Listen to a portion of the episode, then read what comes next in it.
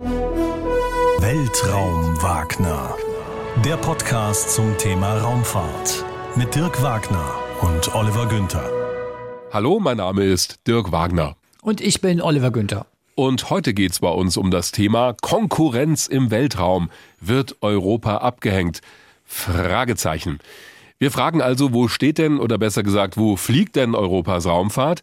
Wie konkurrenzfähig sind wir denn im Vergleich zu den USA und zu China oder zu anderen Ländern?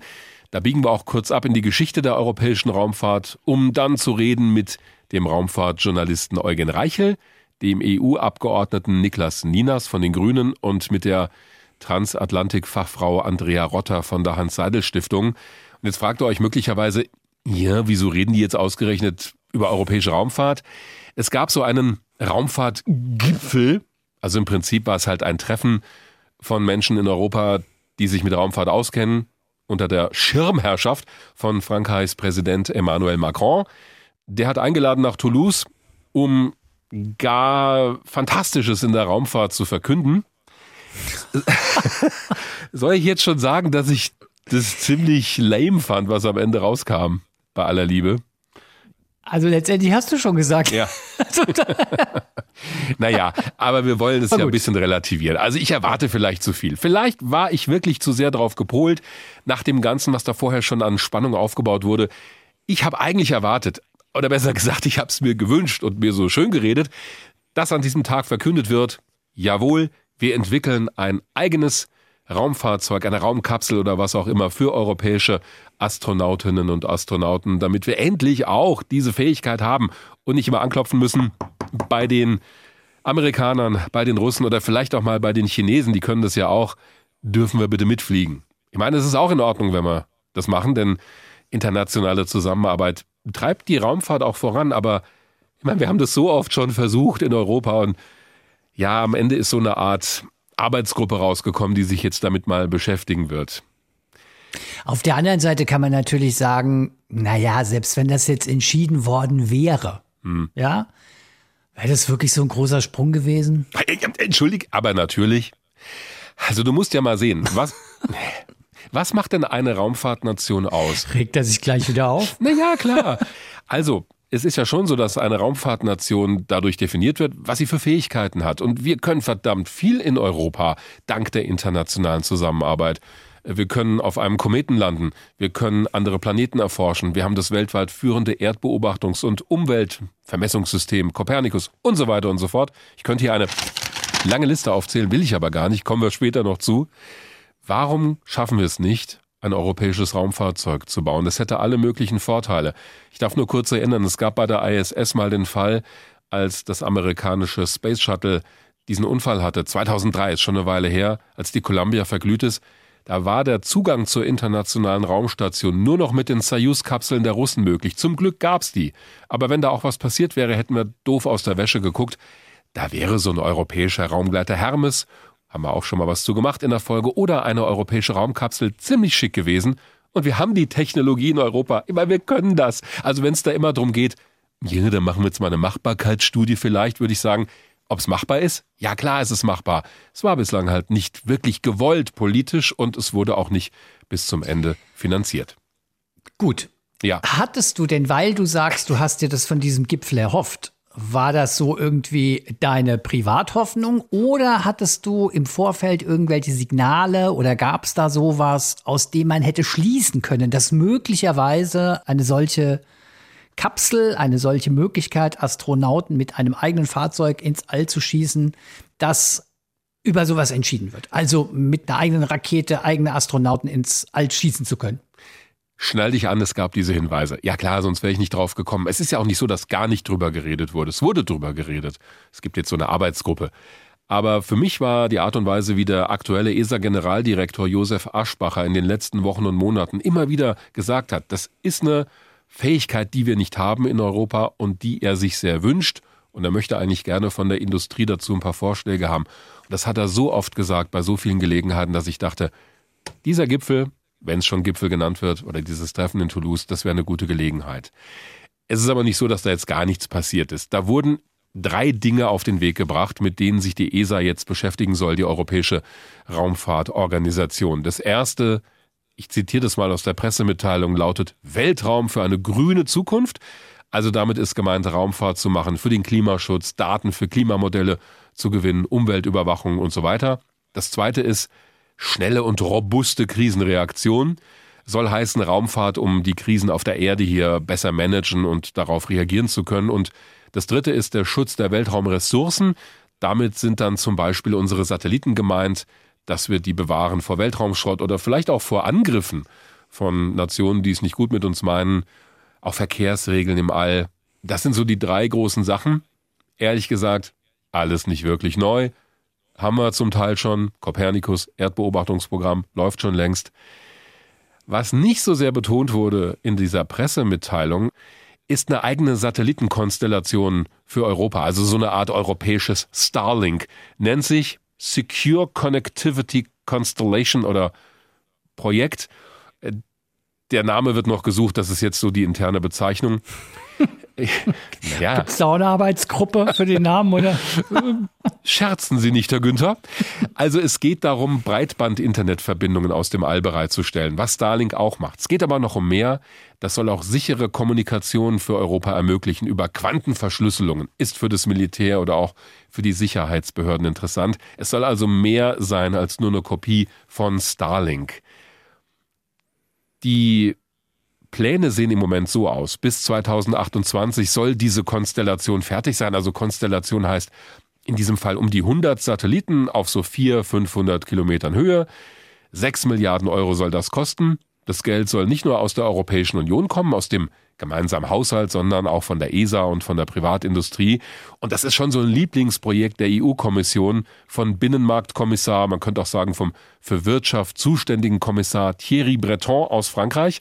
Und der hat das, wie ich finde, sehr geschickt gemacht. Er hat es nämlich am Tag vor diesem Raumfahrtgipfel in Toulouse vorgestellt, in Straßburg.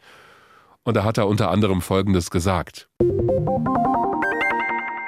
L'Europe est une grande puissance spatiale. Euh, L'Europe, c'est plus de 10 milliards d'euros par an dépensés pour l'espace.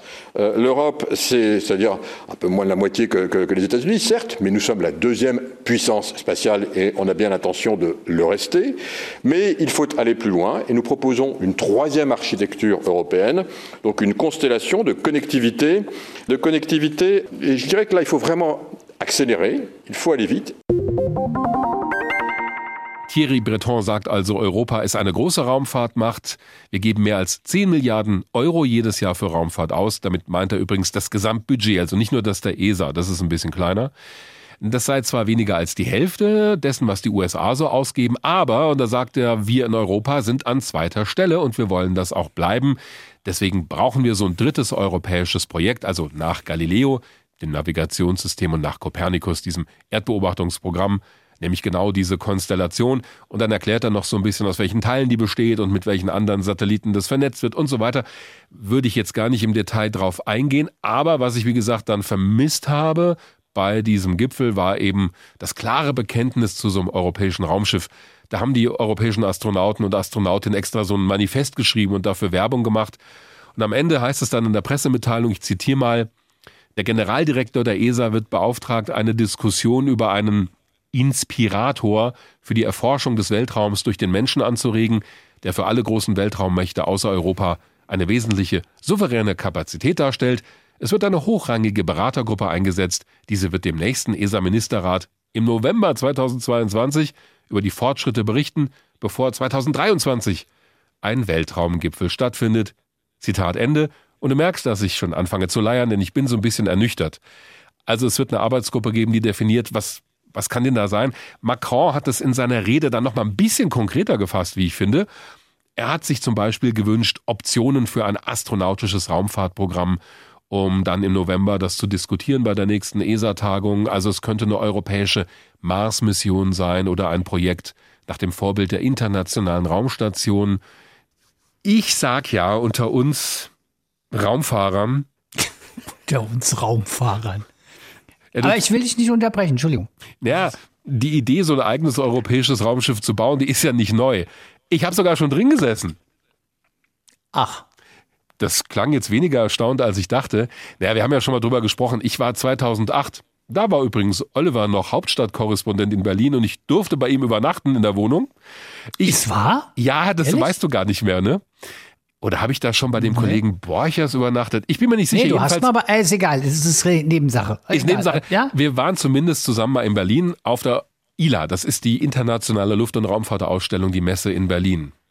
Großes Ding, kommen alle Hersteller aus Europa, zeigen ihre neuen Projekte. Und da hat unter anderem Astrium, der Raumfahrtkonzern der europäische, der heute Airbus Defense und Space heißt, ein Modell ausgestellt einer möglichen europäischen Raumkapsel. Das nannte sich ATV Evolution. ATV ist dieses große Transportraumschiff, das Europa gebaut hat. Ist fünfmal erfolgreich zur ISS geflogen. Ein Raumfrachter, der aber nicht wiederverwendbar war. Also der ist dann mit Müll an Bord verglüht. Und dieses Servicemodul, also das Versorgungsmodul des ATV, das ist ja weiterentwickelt worden und ist jetzt Teil dieser neuen amerikanischen Orion-Kapsel, also die zum Mond fliegen soll mit Astronauten und vielleicht noch weiter raus. Da haben wir also einen wesentlichen Teil beigesteuert. Und damals, 2008, wie gesagt, also ewig her, gab es auch schon die Idee, aus diesem ATV mehr zu machen. Einfach auf diesen Versorgungsteil eine Kapsel zu setzen. Und die stand da als Modell, ich gebe zu, so ein bisschen simples Modell, auf der ILA rum. Und ich konnte sogar einsteigen mit Christian Bank von Astrium, der an meiner Seite war. Wir stehen hier vor einer Kapsel, die wir studiert haben, um Astronauten zur Raumstation zu transportieren und wieder zur Erde zurückzubringen. Das ist eine Kapsel von etwa dreieinhalb Metern Durchmesser. Wir sehen hier die Verkleidung mit Hitzeschutzmaterial, damit sie den Wiedereintritt in die Erdatmosphäre sicher übersteht. Und drin mit drei Sitzen, drei Plätzen für die Astronauten und einem Cockpit, von dem aus die Astronauten den Flug der Kapsel steuern und kontrollieren können. Und da kann man auch einsteigen? Da können wir einsteigen und das machen wir jetzt einfach mal. Beschreiben Sie doch mal, wie es hier drin aussieht. Wir haben hier einen Raum, der ist ausgekleidet mit Schallschutzmatten, mit Schallschutzisolierung, damit während des Starts mit der Ariane der Lärm der Raketenmotoren sich in der Kapsel nicht fängt, sondern abgedämpft wird. Und wir haben vor uns vier Bildschirme, auf denen alle relevanten Flugdaten für die Astronauten angezeigt werden, sodass die Astronauten immer wissen, in welchem Flugzustand sie sich befinden, wo die Kapsel gerade ist, auf welcher Umlaufbahn sie sich befinden. Außerdem haben wir noch Computer, Keyboards, äh, Tastaturen und Joysticks, mit denen die Astronauten den Flug der Kapsel steuern können und Befehle eingeben können, um die Computer entsprechend zu programmieren. Entspricht das jetzt hier wirklich der Kapsel, wie sie mal aussehen könnte, oder haben Sie das jetzt nur als Modell gebaut? Wir haben die Größe der Kapsel so ausgelegt, dass sie für drei Astronauten Platz bietet und dass auch die entsprechenden Unterstützungssysteme wie Lebenserhaltung, wie Stromversorgung, aber auch die Ernährung der Astronauten, die Atmosphäre, Aufbereitung mit Sauerstoff, dass dies in dieser Kapsel Platz findet. Das heißt, die Größe entspricht tatsächlich dem realen Raumschiff. Wir haben aber uns hier bei der Darstellung der Innereien beschränkt auf die Bedienelemente, die wirklich für den Flug der Kapsel relevant sind. Das heißt, wir haben Steckdosen oder Schläuche für die Sauerstoffversorgung etc. weggelassen, weil die nicht wesentlich dazu beitragen, hier die Simulation zu verbessern. Jetzt haben wir hier so ein kleines Bedienfeld. Beschreiben Sie doch mal, was man da machen kann. Auf diesem Bedienfeld, was jeder der Astronauten zur Verfügung hat in seiner Armlehne, sind die wesentlichen Elemente enthalten, die zur Steuerung des Raumschiffs notwendig sind. Wir haben zum einen einen Joystick, mit dem die Lage und die Bahn des Raumschiffs gesteuert werden kann, insbesondere beim Andocken an die Raumstation. Darunter haben wir ein Keypad, eine Zehner-Tastatur von einem Computer, in denen wesentliche Flugparameter eingegeben werden können der Pilot auf der rechten Seite und der Missionsspezialist auf der linken Seite haben zusätzlich noch eine Tastatur für einen Computer. Alle weiteren Tasten sind dann später an weiter entfernten Kontrollboards positioniert. Das sind die, die man seltener braucht und die man eigentlich während des Fluges nicht verändern muss. Mir kommt das hier ziemlich geräumig vor. Ja, das ist richtig. Wir haben hier insbesondere gegenüber der russischen Kapsel, der Soyuz-Kapsel, die wir ja aus den 60er Jahren kennen und die bis heute fliegt, einen Durchmesser von einem Meter mehr.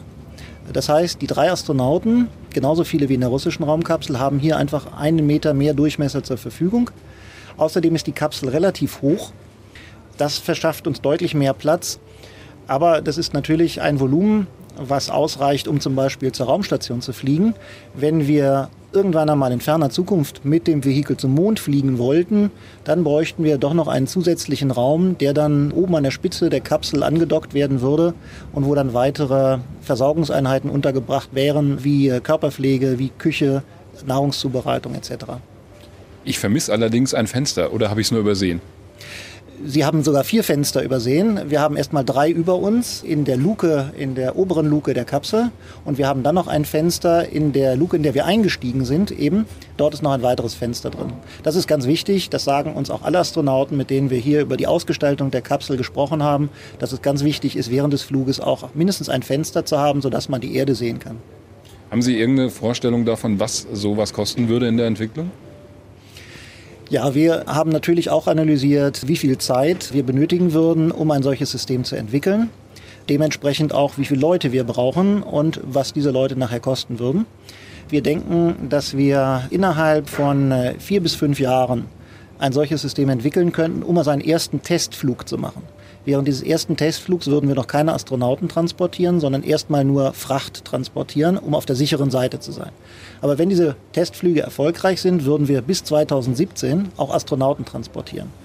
Und das wäre ein System insgesamt bis zu diesem ersten Astronautenflug, was in einem kleinen einstelligen Milliardenbereich zu realisieren wäre.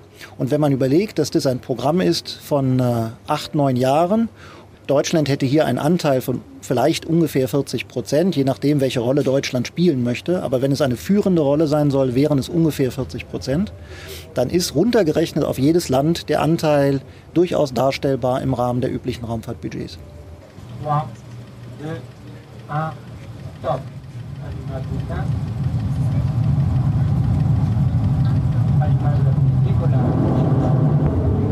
Wie würde sich denn ein Start hier drin anfühlen in Wirklichkeit?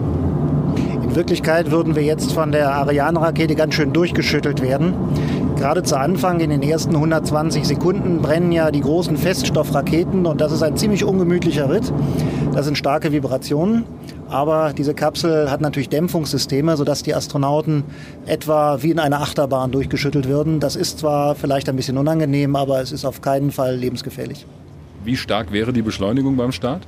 Gerade zum Flug der Feststoffbooster hätten wir eine Beschleunigung von etwa dem Vierfachen der Erdbeschleunigung.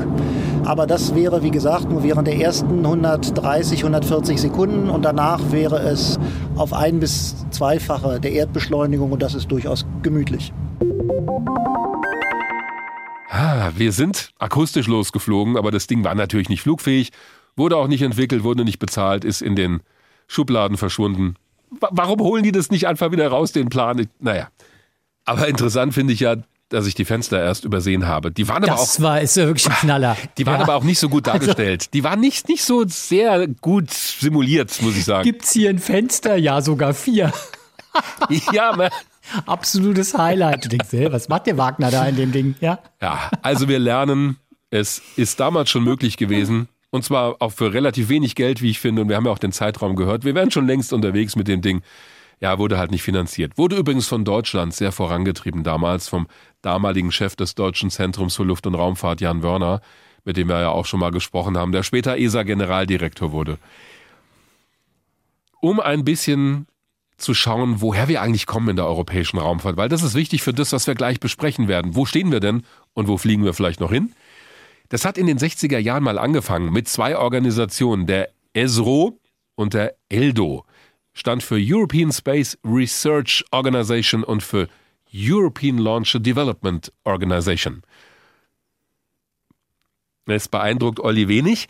Diese beiden sollten dafür sorgen, die ESRO zum einen europäische Satelliten zu bauen, Forschungsprojekte, und die Eldo sollte Trägerraketen entwickeln. Und ich finde, wenn wir schon kurz über die europäische Raumfahrt reden, kurz wie gesagt, sollten wir die Perle, die ich gefunden habe aus dem Archiv des Hessischen Rundfunks, hier mal zur Versendung bringen. Denn 1968 wurde der Satellit ESRO 2B gestartet mit einer amerikanischen Rakete. Und das wurde kontrolliert schon im European Space Operations Center, dem ESOC in Darmstadt, wo Olli und ich ja auch schon mal zu Gast sein durften. Das gab es also schon vor der ESA dieses Zentrum. Und damals war ein Vorgänger oder ein Vorvorgänger oder ein Vorvorvorvorgänger von uns beiden im ESOG und hat diesen Start kommentiert und ich finde es großartig. Da müssen wir dringend kurz reinhören. The spacecraft status at T-minus 60. At the moment, it's all systems go. Thank you. Es ist schon ein eigenartiges Gefühl. Da sitzen wir nun mitten in der Nacht bei einem Imbiss und Getränken im Untergeschoss des Operationszentrums der Europäischen Weltraumforschung ESOC bei Darmstadt und wissen, dass zur gleichen Zeit Tausende von Kilometern unter uns, nämlich auf der entgegengesetzten Hälfte der Erdkugel, in der Western Test Range bei Los Angeles in Kalifornien, NASA und ESRO-Wissenschaftler und Ingenieure bei hellem Tageslicht den Start des ersten gemeinsamen europäischen Satelliten ESRO-2 mit einer amerikanischen Scout-Rakete vorbereiten. Nun, um 3.06 Uhr mitteleuropäischer Zeit soll der Abschuss in USA erfolgen und 99 Minuten später, so hofft man, wird er seinen ersten Orbit, die erste Erdumkreisung, vollendet haben. Mein äh, wissenschaftlicher Gesprächspartner hier am Mikrofon ist jetzt der Leiter der Abteilung Mathematische Analysen, Herr Dr. Hans Walter. Wer sind außer Ihnen noch die leitenden Herren dieses Projektes hier in Darmstadt? Hier ein, an, am Ort in Darmstadt ist äh, Leiter des Zentrums Herr äh, Montalenti. Der, General, der Generaldirektor äh, hat seinen Sitz in Paris und äh, ist Herr Professor Bondi. In äh, zehn Minuten etwa wird der Abschuss erfolgen, wenn, so hoffen wir, nichts schief geht. Das war eben die Lautsprecherdurchsage. Herr Dr. Walter, mit was für Apparaturen ist nun dieses fliegende Laboratorium, das ja der Satellit praktisch ist, ausgestattet? Dieses äh, Laboratorium ist ausgestattet mit Apparaturen für die Energieversorgung der Experimente, für die Stabilisierung des Satelliten und vor allem, und das ist ja auch der Zweck des Unternehmens, mit äh, physikalischen Experimenten zur äh, Untersuchung der Röntgenstrahlung der Sonne, der Korpuskularstrahlung der Sonne, des Strahlungsflusses und des Energiespektrums der kosmischen Strahlung. Und schließlich äh, zur Messung von Partikeln des Strahlungsgürtels. Ja, wie wird nun die Flugbahn sein? Ich finde schon mal groß, dass die erste Frage an den Experten war nicht etwa, wie steht's um die Mission oder wie aufgeregt sind Sie so emotional knallhart gefragt, wie Olli es tun würde, sondern die Frage war, wer ist denn noch an dem Projekt beteiligt? Großartig. Ja, wer ist damit für verantwortlich? Ist das? Erstmal klären, wer ist verantwortlich. Das ist immer wichtig, ja. Womit ja sicher auch alle Hörerinnen und Hörer was anfangen konnten, weil sie alles bekannte Namen. Das fand ich echt großartig, ja. Teilweise bekannt, ja. Der, der Start hat übrigens perfekt funktioniert. Es war ja nur ein Ausschnitt gerade. Die ESO hat es also ganz gut hinbekommen, Satelliten zu starten. Die ELDO, also die andere Organisation, die mit den Raketen war so gar nicht erfolgreich. Die sollte eine eigene Trägerrakete für Europa entwickeln. Die hieß auch so, Europa 1 und später Europa 2. Denn Europa wollte unabhängig sein von den USA. Diese Europa 1 war allerdings beeindruckend unerfolgreich. Es war ein Projekt, ja, ich fand das eigentlich ganz schick so von der Idee her. Die erste Stufe kam aus Großbritannien, die Blue Streak, das war so eine Atomrakete eigentlich für Atomsprengköpfe. Denn Großbritannien ist ja eine Nuklearmacht und deswegen haben die sowas entwickelt. Als zweite Stufe sollte dann Coralie aus Frankreich draufkommen und die dritte Stufe kam aus. Ich vermute mal Deutschland. Richtig, und sie hieß Astris, wurde federführend in Bremen auch gebaut. Das sind ja auch drei Highlights der Namensgebung, muss ich sagen, oder? Oh, Astris, Blue Streak und Coralie. Naja, aber es passt alles zu den Nationen. Also Coralie, französischer ja. Name. Ja, ich finde schon, das finde ich, finde ich schon ganz okay. Also das ist übrigens mein Favorite, ehrlich gesagt, Coralie. Coralie. Also. Ja, Coralie. die französischen Raketen, es gab auch eine, die hieß Veronique. Also das oh. waren, ja, ich weiß nicht, ob die alle nach Frauen benannt wurden. Jedenfalls hieß ja dann auch die spätere Rakete Ariane. Also diese Rakete, die Europa, war leider nie erfolgreich. Es gab mehrere Testflüge. Da waren auch nicht alle Stufen immer funktionsfähig, aber selbst die komplett fertige Rakete hat nie richtig funktioniert. Die Europa 2 ist nur einmal gestartet, dann sogar schon von Französisch-Guayana aus. Die Starts davor haben unter anderem in Australien stattgefunden. Woomera war ein Testgelände, da ist halt nichts und deswegen konnte man die Raketen da gut testen. Übrigens, Besuchertipp, falls jemand Lust hat, da hinzufahren, im Deutschen Museum in München in der Flugwerft Schleißheim liegt eine der übrig gebliebenen Europaraketen, habe ich selber schon gesehen. Ist wirklich toll, sich das anzuschauen. Die liegt da also nicht senkrecht aufgestellt, sondern in die Stufen unterteilt. Und das ist wirklich interessant. Kannst du wirklich jede Leitung sehen. Zwischenfrage? Ja, bitte. Woran hat es gelegen, dass es nicht geklappt hat? Also es war natürlich die Technik. Die einzelnen mhm. Komponenten haben nicht miteinander harmoniert richtig, wie auch die verschiedenen Firmen. Es gab sowohl Managementprobleme als auch technische. Beides hing auch zusammen. Es war halt auch das erste Mal, dass so ein Projekt in Europa in dieser Dimension in der Raumfahrt angegangen wurde. Und deswegen hat man da viel im wahrsten Sinne des Wortes Lehrgeld bezahlt. Der Durchbruch kam dann aber mit dem Ariane-Programm unter Federführung von Frankreich. Das hat wirklich dann gut funktioniert. ESRO und ELDO wurden vereint in einer neuen Raumfahrtbehörde. Das ist die ESA. 1975 wurde das Gründungsdokument geschaffen am 30. Mai. Deutschland hat es im November 1976 unterzeichnet. Und ab da wurde alles besser. Nochmal eine Frage zur Ariane. Ist die auch so gebaut worden ähm, wie dieser erste Raketenversuch? Also, dass die verschiedenen Komponenten aus verschiedenen Nationen kamen? Weil das ist ja irgendwie so ganz typisch für Europa, gell? Ja. Hat man denn den Konzept festgehalten oder hat man dann doch, ich sag jetzt mal, alles aus einer Hand herstellen lassen bei der Ariane? Die haben schon an diesem Konzept festgehalten. Es gibt aber eine wesentlich größere französische Dominanz. Also klar, Frankreich ist auch eine der starken europäischen Raumfahrtnationen. Aber der große Unterschied glaube ich, zu dem, was man davor gemacht hat, ist, dass das Management viel besser war. Das Konzept kam aus Frankreich, hieß ursprünglich L3S, wurde später Ariane genannt und die Franzosen hatten sehr genaue Vorstellungen davon, wie sowas aussehen kann. Das war schon nicht schlecht. Also Deutschland und Frankreich vor allem, aus meiner Sicht, haben das zum Erfolg getrieben, das Projekt. Aber klar, wird an verschiedenen Standorten produziert und die Rakete an sich wurde erst in Kourou dann zusammengesetzt aus den verschiedenen Komponenten. Gut, war aber dann erstmal ein Erfolg. Ja, der erste Start. Heiligabend 1979, Ariane 01. War gleich ein Riesenerfolg. Haben sich die Europäer die größte Weihnachtskerze angezündet. Der zweite Start ist dann schiefgegangen. Da gab es die kalte Dusche mit der zweiten Ariane, aber unterm Strich ist da ein sehr erfolgreiches Programm draus geworden.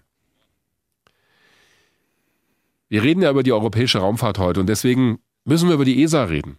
Das ist unsere Europäische Raumfahrtorganisation, so wird sie auch in dem deutschen Dokument genannt. Das Wichtigste in ganz kurzen Worten zur ESA. 22 Länder sind aktuell dabei. Die ESA hat ein eigenes Budget, also eigenes Geld, wird von den Mitgliedstaaten bereitgestellt. Es gilt das Geo-Return-Prinzip. Was heißt das, Olli? Ich vermute mal, also Geo-Return, dass das Geld, das Budget sozusagen verteilt wird, je nachdem, woher wie viel Geld in das ESA-Budget eingeflossen ist. Also so eine Art Rückflusssystem. Wenn Länder viel ins Budget einzahlen, kriegen sie wahrscheinlich irgendwie bei der Auftragsvergabe relativ viel wieder zurück. Ich höre so eine gewisse, wie soll ich sagen, so einen gewissen Leierton bei dir raus. Das findest du gar nicht so toll, die Idee? Weil es ist genau so. Ja, ich, ich finde es halt so typisch europäisch, gell? Also, dass man immer guckt, dass Quoten und Proport stimmen. Ich frage mich halt oft, ob das, aber da werden wir wahrscheinlich später noch drauf kommen. Ich frage mich halt oft, ob das der Sache wirklich so angemessen ist. Ja, das bedient halt alle möglichen Interessen und kannst halt auch gut argumentieren. Wer viel einzahlt, soll auch viel wieder rausbekommen. Aber ob das dann immer im Sinne der Sache ist, da habe ich halt meine Zweifel. Deshalb hm, ja, es soll zumindest dafür sorgen, dass wenn du viel Geld in die ESA reinsteckst, du auch profitierst als Land, indem du Aufträge bekommst, Forschungsaufträge für die Industrie, Produktionsaufträge oder auch für Universitäten. Das ist der Gedanke dahinter. Ist auch, nach, ist auch nachvollziehbar. Ich ja. finde, dass es nachvollziehbar ist, aber ob es für die Sache immer so gut ist, das weiß ich halt nicht. Werden wir auch noch drauf zu sprechen kommen. An der Spitze der ESA steht der Generaldirektor und es gibt darunter verschiedene Direktoren und Direktorinnen für die einzelnen Bereiche. Es gibt verschiedene Zentren in den unterschiedlichen Mitgliedstaaten. Das ESOC in Darmstadt ist nur ein Beispiel. Es gibt in den Niederlanden das ESTEC, ein großes Testzentrum. Also auch davon profitieren die Mitgliedsländer. Es gibt allerdings, und da stimme ich dir schon ein wenig zu, ein Problem. Die ESA muss natürlich versuchen, die Interessen dieser Mitgliedstaaten unter einen Hut zu bringen, mit einer gemeinsamen Strategie. Denn am Ende, sonst hätte es ja gar keinen Sinn, eine internationale Organisation zu machen, wenn da jeder sagt, ja, ich nehme die Kohle, die ich da irgendwie auch aus dem ESA-Topf bekomme, aber ich mache mein Ding. Und das dauert schon eine Weile. Da wird viel beraten und da, sind wir wahrscheinlich wieder bei so einem Ding wie diesem Weltraumgipfel da in Toulouse du musst halt am Ende alle irgendwie berücksichtigen und auch die nationalen Interessen, die nicht immer dieselben sein müssen. Also da finden sicherlich hinter verschlossenen oder auch offenen, aber dann gut schallgedämmten Türen hitzige Debatten statt. Im Gründungsdokument der ESA, das haben wir uns mal ausgedruckt, gibt es auch auf Deutsch, stehen so ein paar Sachen drin, die ich ganz wichtig finde. Eine vor allem, die ESA bekennt sich zur friedlichen Erforschung des Weltraums. Das ist eigentlich die Aufgabe dieser Organisation. Und sie entscheidet unabhängig. Also in diesem ESA-Rat werden Entscheidungen getroffen, die die ESA betreffen. Da kann kein anderer reinreden.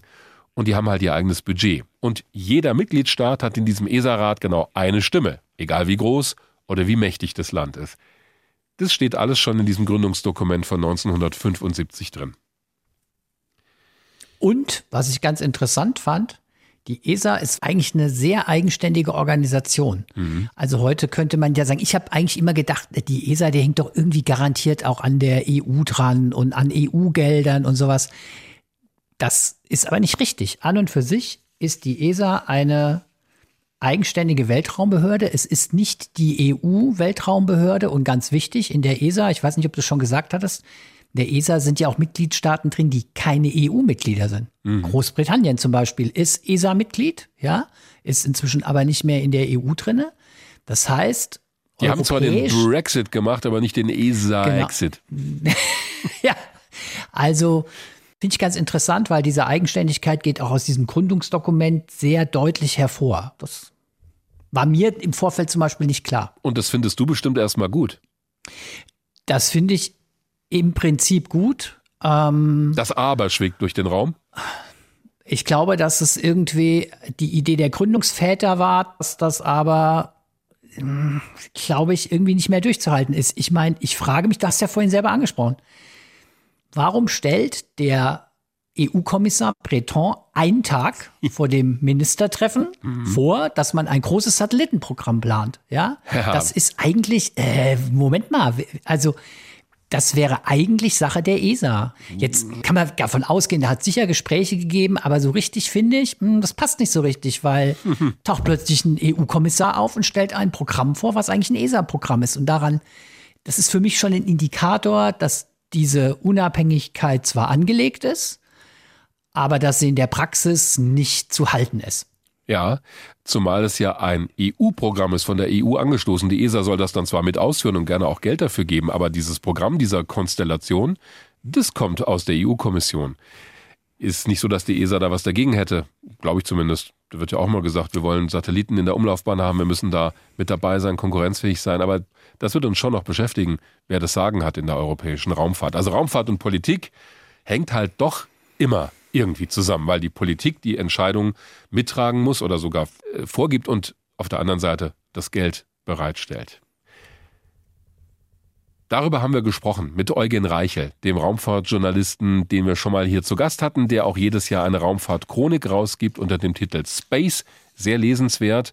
Und in dem Gespräch geht es auch gleich um bestimmte Begriffe. Einer taucht dann noch auf. Artemis, das ist das neue NASA-Mondprogramm, an dem auch die ESA beteiligt ist. Und die Artemis Accords, also das sind die Vereinbarungen, die die Amerikaner, die USA mit anderen Ländern schließen. Erklären wir auch gleich, aber nicht, dass ihr euch wundert über diese Begriffe. Und wir wollten wissen, wo sieht er, wo sieht Eugen Reichel eigentlich Europa in der Raumfahrt? Herr Reichel, wo würden Sie denn Europa einsortieren in der Rangfolge der Weltraumnationen? Also Thierry Breton, der EU-Kommissar zuständig für den Binnenmarkt, hat gesagt, wir sind da an zweiter Stelle. Wie sehen Sie es? Ja, da macht er wohl ein bisschen gute Stimmung. Also wer sich die Raumfahrt weltweit anguckt, weiß natürlich, die beiden Führenden, und zwar mit weitem Abstand, sind die Amerikaner und die Chinesen. Dann kommen immer noch die Russen als nächste, sodass ich jetzt sagen würde, Europa ist vierter Platz gleich auf mit Japan, würde ich sagen. Mhm, also knapp an der Bronzemedaille vorbei.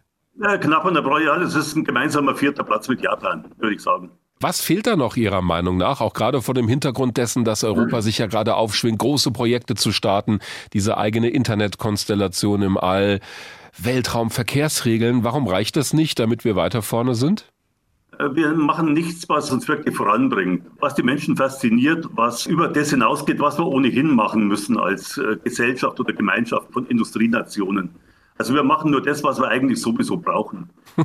Diese Internetkonstellation ist ja auch so ein Ding, also ich habe gehört, 100 Satelliten in verschiedenen Umlaufbahnen, zum Teil mittelhohe, zum Teil hohe Umlaufbahnen.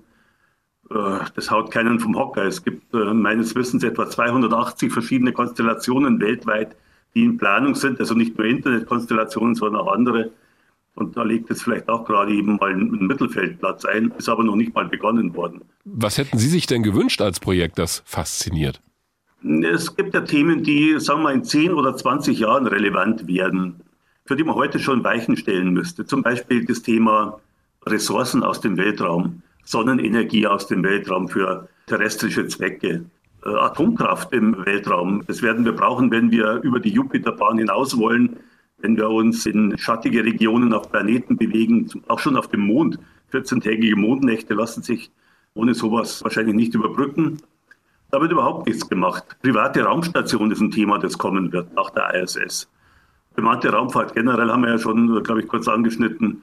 Fehlanzeige bisher. Und was Europa jetzt da machen will, das ist ein, ein sehr, sehr halbherziges Projekt. Da werden wir dann zehn Jahre hinter den Indern da landen, wo die in zwei Jahren sein werden. Also das finde ich, hm. ja, finde ich absolut ungenügend. Aber Herr Reichel, sagen Sie doch mal, woran liegt es denn aus Ihrer Sicht, dass Europa, wenn ich Sie richtig verstehe, in Sachen Raumfahrt echt so ein bisschen, naja gut, vierter Platz, aber eigentlich so eher im Mittelmaß hängen bleibt? Was ist denn das Problem? Das Problem, würde ich sagen, heißt Deutschland. Äh, hier gibt es praktisch kein Interesse für Raumfahrt. In Frankreich ist es ein bisschen anders, aber Deutschland bremst. Wenn was gemacht wird, dann wirklich nur das absolut Notwendigste. Das Problem ist weiter, es sind viele Nationen, die hier gemeinsam eine Lösung finden müssen. Also man muss jeweils einen Konsens finden. Mit dem Ergebnis, wir sehen es auch in anderen europäischen Schlussfassungen, es wird immer der lauwärmste denkbare Kompromiss. Und es ist nichts, was irgendwie Menschen, zum Beispiel junge Leute anregt, jetzt zu sagen, Raumfahrt, tolle Sache, da müssen wir mit dabei sein. Es ist einfach das absolut Notwendige, was gerade noch eben halbherzig gemacht wird. Es ist auch keine Kultur, keine Raumfahrtkultur hier in Europa da. Äh, nicht mal eine Investitionskultur, um neue Sachen zu starten. Äh, Im Grunde wartet hier jeder darauf, dass Staatsgelder fließen und vorher wird kaum was gemacht, mit ganz wenigen Ausnahmen. Bevor wir gleich nochmal auf Europa zu sprechen kommen, bin ich doch gerade hängen geblieben, als Sie Deutschland gleich erwähnt haben. Äh, wir sehen doch aber auf der anderen Seite, und da haben wir ja auch schon mal mit Ihnen drüber gesprochen, diese Initiative für einen sogenannten deutschen Weltraumbahnhof, für kleine Trägerraketen, für kleine Satelliten. Das wird ja sehr vom Bundesverband der deutschen Industrie vorangetrieben. Also da passiert doch eine ganze Menge. Dass Einzelprojekte herausgehoben sind und vielleicht auch mal eine Förderung erfahren, ist so. Es ist aber kein breiter Konsens da. Äh, man sieht auch, wie Raumfahrt generell behandelt wird. Also immer wenn, wenn ein Thema ein bisschen exotischer wird, landen die Raumfahrer gleich in der Spinnerecke. mit, mit den äh, Kleinträgern, das ist natürlich eine sehr gute Initiative, aber selbst da habe ich meine Befürchtungen. Es ist ganz was anderes für die Firma, die am meisten Geld bekommt, vielleicht 150 Millionen. Es ist was anderes, mit diesem Geld einen liebevoll gebastelten Prototypen zusammenzubauen als dann dieses Produkt, dieses ursprüngliche 150 Millionen Produkt für 4,95 Millionen hundertfach pro Jahr zu produzieren. Also diese, diese eklatante Lücke auch zwischen, wir machen eine Studie und basteln ein bisschen was und bringen das dann in eine Serie, wo dann wirklich Geld gemacht werden kann, die ist nicht nur in der Raumfahrt hier in Deutschland da, ist auch in anderen äh, Zweigen gut zu sehen. Sie sagen, Deutschland sehen Sie so auf der Bremse? Sehen Sie schon so ein bisschen als ja, Problem? Ja? Ähm, auf wen müsste man denn gucken, wenn es nach vorne geht in Europa? Gibt es eine Nation, wo Sie sagen, wenn wir mehr auf die hören würden, wird es besser vorangehen? Oder sehen Sie die gar nicht? Äh, sehe ich schon. Es ist ja so, dass in Frankreich Raumfahrt äh, anders gesehen wird. Jetzt auch nicht mit vollem Herzen, aber doch erheblich positiver als hierzulande. Und ich denke, es könnte was vorangehen, wenn sich mehrere große europäische Länder einig wären und zusammentun würden. Da müssen wir nur die vielleicht vier, fünf größten im ESA-Verbund nehmen, also Frankreich, äh, Italien, Spanien und Belgien. Und wenn da Deutschland nochmal gleicher Meinung wäre und ebenfalls ein wirklich spannendes Leuchtturmprojekt oder mehrere davon unterstützen würde, dann wäre das eine tolle Sache. Aber was man so hört, ist ja auch, dass gerade unter den Nationen, die Sie jetzt eben genannt haben, im Grunde genommen jeder auch so ein bisschen guckt, wenn man sich mit Leuten so im ESA-Umfeld unterhält, dass doch dann immer wieder die nationalen Interessen eine Rolle spielen und dass eigentlich die eine Nation der anderen die Butter vom Brot nehmen will. Ich meine, im Prinzip ist das doch schon ein ziemlich desaströser Eindruck, der da entsteht, oder? Ja, so ist es. So ist Europa. Ähm, es sind viele Köche am Rühren Und der Brei ist halt dann äh, nicht der des Spitzenkochs, der am Ende rauskommt. Aber ich denke doch, dass sich vier, fünf dieser großen, in Anführungszeichen, Raumfahrtträger hier in Europa äh, zusammentun sollten und vielleicht ein gemeinsames oder mehrere gemeinsame Projekte durchboxen. Und ich glaube, Frankreich zum Beispiel könnte man gewinnen, wenn es wirklich Leuchtturmprojekte wären, also was weiß ich, zum Mond beispielsweise oder eine Venus-Landesonde, eine richtige. Äh, Europa traut sich immer nur in die Umlaufbahn, um von da zu gucken. Ein richtiges Leuchtturmprojekt wäre beispielsweise mal einen Venus-Lander zu haben, der dort vielleicht 14 Tage oder vier Wochen überlebt. Das wäre technologisch höchst anspruchsvoll, hätte große Öffentlichkeitswirksamkeit und wäre ein Leuchtturmprojekt. Äh, ich denke, man muss ein paar von den ESA führenden Nationen auf seine Seite bringen und dann mit denen zusammen was machen. Die anderen ziehen dann schon mit, wenn sie merken, dass 80, 90 Prozent in eine bestimmte Richtung gemeinsam zu laufen bereit sind. Da sind wir aber schon beim Kern der Sache. Wir reden ja heute auch über die Europäische Raumfahrtorganisation ESA, wie die Entscheidungen trifft und warum die mal gegründet wurde. Liegt es auch an den Entscheidungsstrukturen, also die Art und Weise, wie da Entscheidungen getroffen werden, dass es da aus Ihrer Sicht ja nicht so richtig vorangeht? Das ist ganz genau so. Es ist in vielen europäischen Organisationen so, dass fast vollständige Harmonie erzielt werden muss, irgendwo bevor es dann richtig losgeht. Bei der ESA ist es immer so, dass es einen Zeichnungsrahmen gibt, der unterschrieben werden muss und wenn genügend Geld beisammen ist, dann fängt man eben an. Da ist es dann so eben, die einen wollen das Projekt, die anderen wollen jenes Projekt. Die nationalen Interessen sind nach wie vor da. Italien will gerne immer kleine Trägerraketen haben. Italien ist mit dem Artemis-Akkord und macht bei den Amerikanern mit. Die Deutschen sind gegen Artemis. Ja, das ist das amerikanische Mondprogramm, die ja auch schon fleißig Verträge machen mit einzelnen Nationen, die USA und so ein bisschen ihr eigenes Ding machen, genau. Ja, was wir vorher schon angeschnitten haben, es ist tatsächlich so, jeder versucht sein eigenes Süppchen zu kochen, aber es liegt daran, dass keine echte Führerschaft da ist. Mit tollen Programmen, mit denen sich jeder identifizieren kann alles äh, lauwarm. Ja, Sie machen ja auch immer wieder deutlich, wenn ich so Ihre Artikel lese und Ihre Kommentare, dass Ihnen das zu langsam vorangeht und dass Sie gleichzeitig Richtung USA schauen, also SpaceX und diese ganzen privaten Raumfahrtinitiativen. Aber müssen wir da nicht auch ehrlicherweise sagen, dass es die Amerikaner da, die Vereinigten Staaten, viel leichter haben? Das ist halt eine einzige Nation, die die Entscheidungen treffen muss und eben nicht ein Verbund von verschiedenen souveränen Staaten, die sich zusammentun müssen. Also müssen wir da vielleicht ein bisschen weiß ich nicht, nachsichtiger sein in Europa? Ja, ich bin ja nachsichtig. Ich bin eigentlich begeisterter Europäer und ich da immer so nörgel, dann tue ich das, weil ich sehe, wir könnten es eigentlich, aber wir tun es nicht. Wir haben die Ressourcen, die Fähigkeiten, die Talente, um ein überragendes Raumfahrtprogramm äh, aufzubauen, eins auf Weltniveau.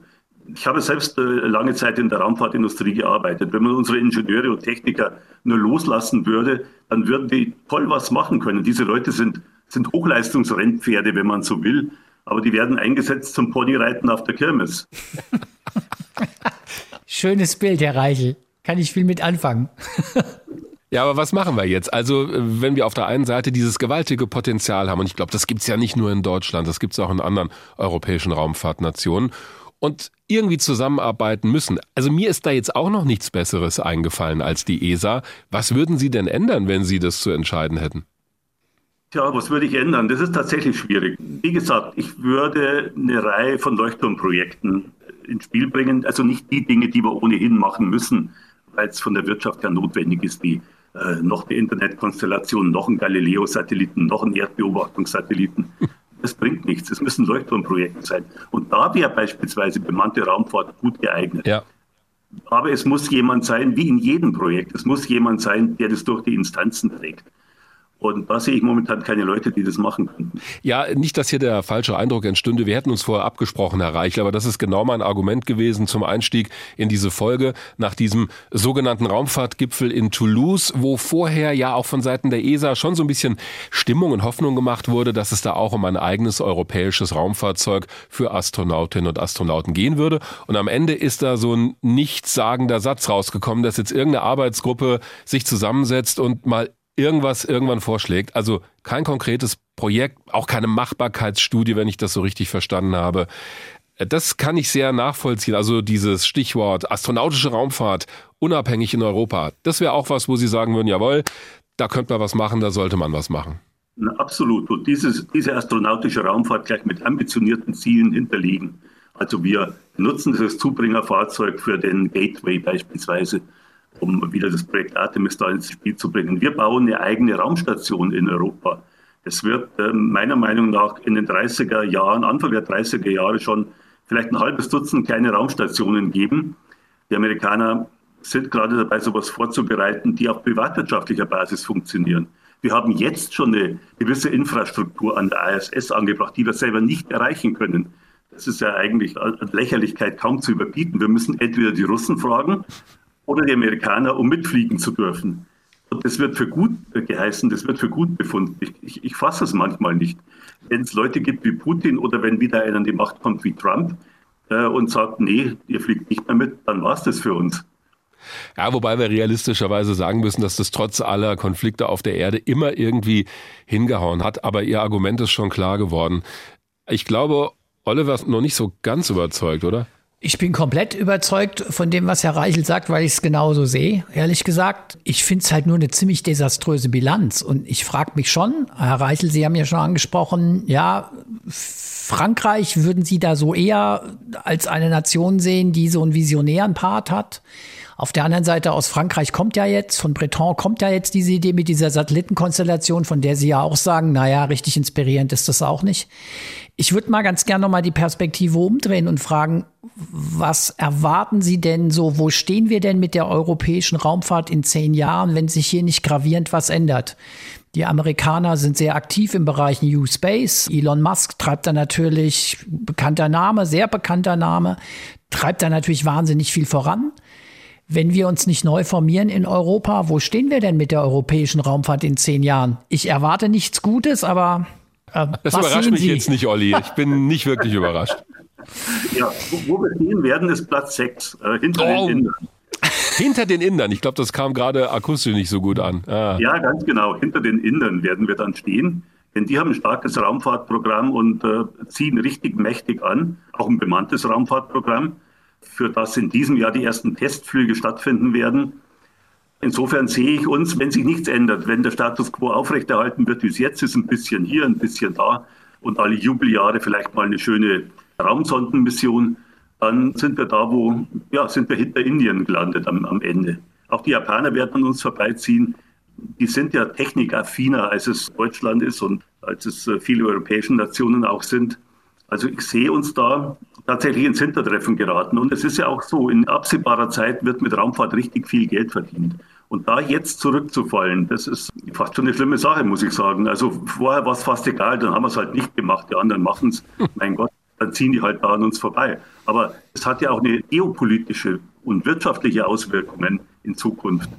Die dürfen wir nicht übersehen. Also von daher wären wir gezwungen, viel mehr zu tun, viel intensiver zu tun als wir es bisher machen. Weil Sie auch ja selbst in der Raumfahrt gearbeitet haben und auch wissen, wie da Entscheidungen fallen oder auch nicht fallen, wird mich eine Sache noch interessieren. Wenn das so ist, dass ja auch der aktuelle ESA-Generaldirektor Josef Aschbacher durchaus Sympathien hat für sein eigenes europäisches Raumfahrzeug, das hat er immer wieder gesagt. Also beim Start von Matthias Maurer, als er dazugeschaltet war, da war das immer wieder ein Thema in den Pressekonferenzen davor, dass er sagt, äh, das will er eigentlich von der Industrie mal haben, so ein paar Vorschläge. Jetzt gab es diesen Gipfel in Toulouse und es ist sind wir ehrlich, nichts rausgekommen, außer einer ziemlich verschwurbelten Pressemitteilung dazu an dieser Stelle. Woran liegt das denn? Also, wenn wir das mal übersetzen, heißt das, dass es da kein Interesse bei den Mitgliedstaaten gibt, dass die das Geld nicht haben, dass es da Machtkämpfe gibt. Also warum sagen die nicht? Weil es erscheint mir so logisch. Jawohl, das machen wir jetzt. Das ist gut für unsere Industrie. Da legen wir los. Haben Sie eine Erklärung? Das liegt wieder an dieser Investitionskultur in Europa. Es ist nicht so, dass die Firmen jetzt groß in Vorleistung gehen. Traditionell sitzt man da, wartet ab und ja, wartet, bis der Staatsauftrag kommt. Man macht schon gelegentlich einen Vorschlag, der meistens zurückgewiesen wird. Aber von sich aus äh, viel Geld in die Hand zu nehmen, wie SpaceX tut, das ist ja nicht der Fall. Äh, es ist, wie gesagt, eine völlig andere Investitionskultur. Die Raumfahrt steht da sowieso hinten an gegenüber anderen Dingen. Und wenn wir es denn tatsächlich mal machen, dann äh, ist eben noch der Schwung zu schaffen von der Entwicklung zur Produktion ich sehe die Firmen nicht, die das machen können. Es sind kleine Firmen, hm. die hier neu einsteigen. Es sind äh, Firmen mit 40, 50, maximal vielleicht 100 Leuten. Die sind am Anfang alle noch sehr inspiriert und sehr engagiert mit dabei, aber irgendwann treffen die dann auf die, wie Elon Musk sagt, die Produktionshölle. Da scheitert es dann. Die Produktionshölle hat er das genannt? Ja, äh, vielleicht nicht wortwörtlich so, aber ich habe ja gesagt, eine Produktion aufzubauen, vom Prototypen an, wäre ungefähr zehnmal schwerer, als den Prototypen selbst zu bauen. Hm. Studien, Konzepte kann man permanent machen. Werden auch viele gemacht hier in Europa. Ich kann mich selber an unglaublich viele Studien zu bemannter Raumfahrt erinnern. Oh ja. Modelle gebastelt, alles Mögliche. Aber es ist halt nichts daraus erwachsen. Das ist noch billig. Äh, einen Prototypen mal zu bauen, das geht auch noch. Aber dann etwas zu produzieren und diese Produktion durchzuhalten und dann im Weltmarkt damit zu bestehen, das ist wirklich eine Sache, da sehe ich sehr, sehr schwarz für Europa. Ich sehe da wirklich nur unseren abgeschotteten Markt als Chance für europäische Unternehmen. Sagt Eugen Reichel, der Raumfahrtjournalist, bekannt durch seine Jahrbücher zum Raumfahrtgeschehen, die jedes Jahr unter dem Titel Space 2000 und so weiter erscheinen. Herr Reichel, haben Sie vielen Dank fürs Gespräch. Gerne. Da war ziemlich viel Skepsis rauszuhören, obwohl er ja gesagt hat, und das fand ich gut, er ist ein überzeugter Europäer. Ich glaube, er wünscht sich halt auch, dass das mal schneller vorangeht und dass da mal was passiert. Ja, aber eigentlich, also, wenn du dir das mal so alles anhörst, hast du das Gefühl, er macht den Laden zu. Ja? Nein, nein, nein, nein. Also, die, die Frage, sind wir abgehängt? ist ja eigentlich ja. nach dem Gespräch ja, kommt drauf ist an. Ist nicht mehr offen. Naja, würde ich sagen. Doch, zum Teil. Also er hat sie schon zum großen Teil mit Ja beantwortet, aber ich glaube, wir müssen uns die Bereiche anschauen. In der astronautischen Raumfahrt, ja, also da sind wir bislang abgängig. Wir müssen halt immer mitfliegen, obwohl immer betont wird, nein, nein, Europa hat ein eigenes Raumfahrtprogramm. Guck mal, ISS, Astronauten, Alexander Gerst, Parmitano, keine Ahnung wer noch. Also schon Ahnung, ich zähle sie jetzt nicht alle auf. Aber halt immer nur als Beifahr Beifahrer und Beifahrerinnen, ja. Also, da sehe ich das schon. Aber die Skepsis, auch was die Verfasstheit der europäischen Raumfahrt angeht, also sehr komplizierte Entscheidungswege, sehr komplizierte Abstimmungsverfahren, viele nationale Interessen, ähm, ah, das ist, klingt schon sehr ernüchternd, muss ich sagen. Mhm. Ist aber, glaube ich, auch nicht anders zu machen in so einer Organisation. Also das ist ja immer das, wir wollen auf der einen Seite, dass die Länder zusammenarbeiten, gemeinsam geht mehr, ja. dass auch Grenzen im Kopf überwunden werden. Dann fangen wir immer an, rumzujammern, wenn es heißt, oh, das dauert so lange, die werden sich nicht einig. Ich meine, die Debatte hast du ja schon immer bei der europäischen Politik. Und das finde ich so ein bisschen schwierig. Ja, da haben es Länder wie China einfacher. Die machen einfach ihr Ding. Ist mhm. aber auch jetzt nicht unbedingt vergleichbar mit Ländern wie hier in Europa. Also da finde ich Vergleiche mit China auch manchmal immer so ein bisschen sehr schwierig. Ja klar können die mehr und schneller machen, die beschließen es einfach. Fünfjahresplan, zack. Und schon wird es wahrscheinlich klappen. Wenn wir über die europäische Raumfahrt reden, und gleich reden wir mit einem EU-Parlamentarier darüber, der auch für die Raumfahrt, ja, ich glaube, brennt, so habe ich ihn erlebt, sollten wir kurz erwähnen, und das tue ich ja mal ungefragt an dieser Stelle, was waren eigentlich die drei größten Erfolge der europäischen Raumfahrt aus meiner Sicht? Darf ich dir mal erzählen? Du hast ja schon gesagt, dass du es ungefragt erzählen willst, also bitte. Ja, weil ich finde, wir müssen dem auch ein bisschen was entgegenhalten. Also, ich habe mich mal auf drei beschränkt. Ich könnte viel mehr nennen, aber dann fängt Olli wieder an, mit der Stoppuhr hier zu fuchteln. Also, die Ariane-Rakete, und zwar insgesamt, das ist für mich das große Ding in der europäischen Raumfahrt die hat sogar mal den Markt beherrscht. Das ist jetzt wieder anders wegen SpaceX und so weiter und weil sich der Satellitenmarkt auch verändert hat. Aber also gerade mit der Ariane 4, das war eigentlich so der ganz große Durchbruch, modular aufgebaut. Da haben die wirklich den Amerikanern die Aufträge weggeschnappt. Ariane ist für mich das große Erfolgsprojekt. An zweiter Stelle, ich weiß nicht, ob es eine Rangfolge ist, aber die Rosetta-Mission, die erste Landung auf einem Kometen, das erste Mal, dass eine Raumsonde in die Umlaufbahn eines Kometenkerns einschwenkt, Aufnahmen macht, diesen Kometenkern auf dem Weg zur Sonne begleitet, die ganze Öffentlichkeitsarbeit rundherum, das war ein Riesending, das hat viele in Europa für die Raumfahrt begeistert, und zwar für die wissenschaftliche Raumfahrt. Und das ist für mich nochmal eine ganz andere Wertigkeit und hat für mich nochmal eine ganz andere Bedeutung, als wenn ich sage, ja, da machen wir halt so ein Internetding im All, ja, da schießen wir Satelliten hoch für die Kommunikation. Also Rosetta und dass das überhaupt funktioniert hat, es war ja nur eine Raumsonde und die musste funktionieren und da haben wir auch schon viel drüber geredet. Tolles Ding. Sehe ich als den leuchtenden Stern am europäischen Raumfahrthimmel. Und ich finde auch, das Copernicus-Programm, dieses Erdbeobachtungsprogramm, das ja ein EU-Programm ist, die ESA führt es aus, aber die EU ist halt die Institution, die das angestoßen hat, wir sind weltweit führend in der Erdbeobachtung, wenn es um Umweltfolgenabschätzung geht. Klimadaten aus dem All. Da macht uns keiner was vor, auch nicht die USA. Sag mal, doofe Nachfrage, Galileo? Ja, ich habe doch gesagt drei Sachen. ja, Galileo finde ich auch, aber ist für mich jetzt hinter Kopernikus, denn Galileo, das ist halt wichtig für die europäische Unabhängigkeit, hat aber viel zu lange gedauert, bis es fertig geworden ist. Jetzt läuft's, ja, und die Dienste sind super, ja, aber hm, hätte früher an den Start gehen müssen, finde ich, um es in die hm. Reihe ganz vorne mitzunehmen. Aber äh, ja, ja, das ich kann es auch schon nachvollziehen, was du sagst. Ich habe jetzt nur diesen großen Begriff noch im Kopf gehabt und wollte einfach nachfragen, ob das jetzt Zufall ist, dass du das nicht nennst oder ich meine, du brennst halt natürlich auch mehr für diese Explorations- und weniger für diese, ich sag jetzt mal, pragmatischen Anwendungssachen. Also klar, ja, Rosetta ist halt echt, ja, ja, nee, ist ja auch okay. Gehört nur zu den Top 3 bisschen dazu, glaube ich. Also das. Ja, ja, ist so. Also, ich finde es ja okay. Aber dein Ding ist halt echt? eher so echt Rosetta, äh, Sonde zum Kometenfliegen, diese total komplizierte Mission. Naja, wie das bin ich zur Raumfahrt gekommen? Warum hat mich das fasziniert? Weil ich die Bücher über die Mondlandung bei meinen Eltern im Schrank entdeckt habe, weil ich miterlebt habe, wie das Space Shuttle an den Start ging. Menschen fliegen in den Weltraum, Menschen waren auf dem Mond. Ja, mich haben Raumsonden noch immer fasziniert, also zu weit entfernten Planeten zu fliegen, Messdaten, Bilder zu bekommen aus der Hölle der Venus. Das hat die Sowjetunion Russland äh, wahnsinnig gut gemacht. Ja, ist ja wirklich so. Da sind es fast 500 Grad auf der Oberfläche. Da würdest du keine halbe Sekunde aushalten. Ich auch nicht, will ich auch gar nicht. Also, äh, oder auf dem Mars zu landen, wie auch immer. Voyager, haben wir viel drüber geredet. Ja, ich gebe zu, das fasziniert mich. Um nicht zu sagen, dass ich das andere nicht auch wichtig finde. Klar, Klimadaten, Umweltfragen aus dem All zu beantworten, das können wir uns heute gar nicht mehr erlauben, das nicht zu tun. Aber ich gebe zu, die Faszination, also das ist alles wichtig und notwendig und wir nutzen das jeden Tag. Aber die Faszination spielt sich bei mir tatsächlich woanders ab. Auch so im Bereich Trägerraketen finde ich auch klasse.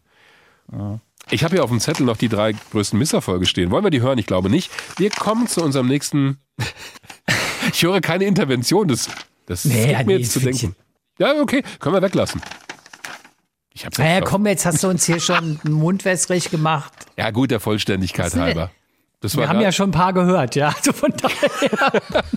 ja, und die wirst du wieder. Ich bin gespannt, was jetzt noch so dazukommt. Da musst du gar nicht so gespannt sein. Also wenn du die letzte Folge verfolgt hast, und da gehe ich mal von aus, denn du warst selber mit dabei, der Fehlstart der Ariade 5 1996, das war für mich wirklich das größte Ding, wo ich denke, boah, und zwar nicht nur, weil der Fehler eigentlich so simpel war, letzte Folge anhören, da ging es ausführlich drum im Gespräch, warum dieser Softwarefehler dafür gesorgt hat, dass die Rakete bei ihrem ersten Flug damals abgestürzt ist, mit Forschungssatelliten an Bord. Also das war einfach so eine dramatische Nummer. Ja. Also dann wird es auch schon schwierig. Also so die riesengroßen Fehlschläge, wo ich denke, boah, gibt's eigentlich gar nicht.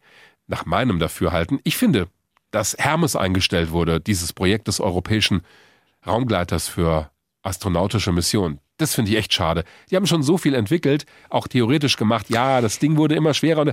da gab es aber auch Gründe für. Es ist ja kein klassischer Misserfolg. Ah, ja, es gab ja auch Gründe dafür, dass man Hermes eingestellt hat. Zum Beispiel explodierende Kosten. Oh, ich dachte schon explodierende Raketen.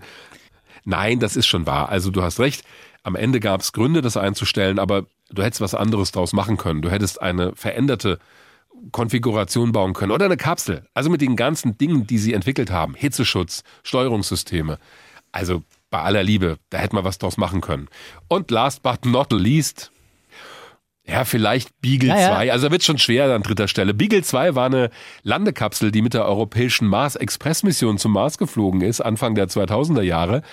Und äh, das war so ein bisschen das ungeliebte Kind, fand ich, in der europäischen Raumfahrt. Beagle 2 war so eine, sah aus wie eine Taschenuhr, wenn sie sich ausklappt, so eine kleine Landekapsel, die sie halt mitgenommen haben auf dieser Mars-Express-Mission. Die wurde aus Großbritannien beigesteuert, federführend von Professor Colin Pillinger, der gesagt hat, das machen wir jetzt. Es gab kaum Geld dafür, es gab kaum Tests und Mach Sachen, das Ding hat auch nicht funktioniert. Wie wir inzwischen wissen, ist es wohl weich gelandet, aber es hat sich da nicht richtig aufgeklappt und konnte kein Signal zur Erde senden. Am Anfang wurde vermutet, dass es abgestürzt ist. Genau weiß man es nicht, denn während der Landung wurden keine Daten übertragen. Das war halt so eine Sparbrötchenmission. Aber da hätte ich mal, sorry, auch als ESA gesagt, liebe Briten, hier habt ihr noch ein bisschen mehr Kohle. Macht es, aber macht bitte gescheit. Aber nein, das wurde ganz sparsam behandelt und dann ist es halt, wer hätte es gedacht, schiefgegangen. Es wäre so schön gewesen, Bilder von der Marsoberfläche schon 2003 von der europäischen Sonde. Ja, warum denn nicht? Okay, also du siehst aber schon, ich finde, die europäische Raumfahrt hat es ziemlich gut hingekriegt. Es gab immer mal Fehlschläge, Missionen, die nicht richtig funktioniert haben, aber die gibt es überall in der Raumfahrt. Um nach vorne zu schauen, diese großen europäischen Projekte und warum die so laufen und nicht anders, darüber haben wir mit Niklas Ninas gesprochen. Der ist Abgeordneter der Grünen im EU-Parlament begeistert sich sehr für Raumfahrt, wie ich finde, merkt man in dem Gespräch. Er ist aber eigentlich zuständig für die regionale Entwicklung.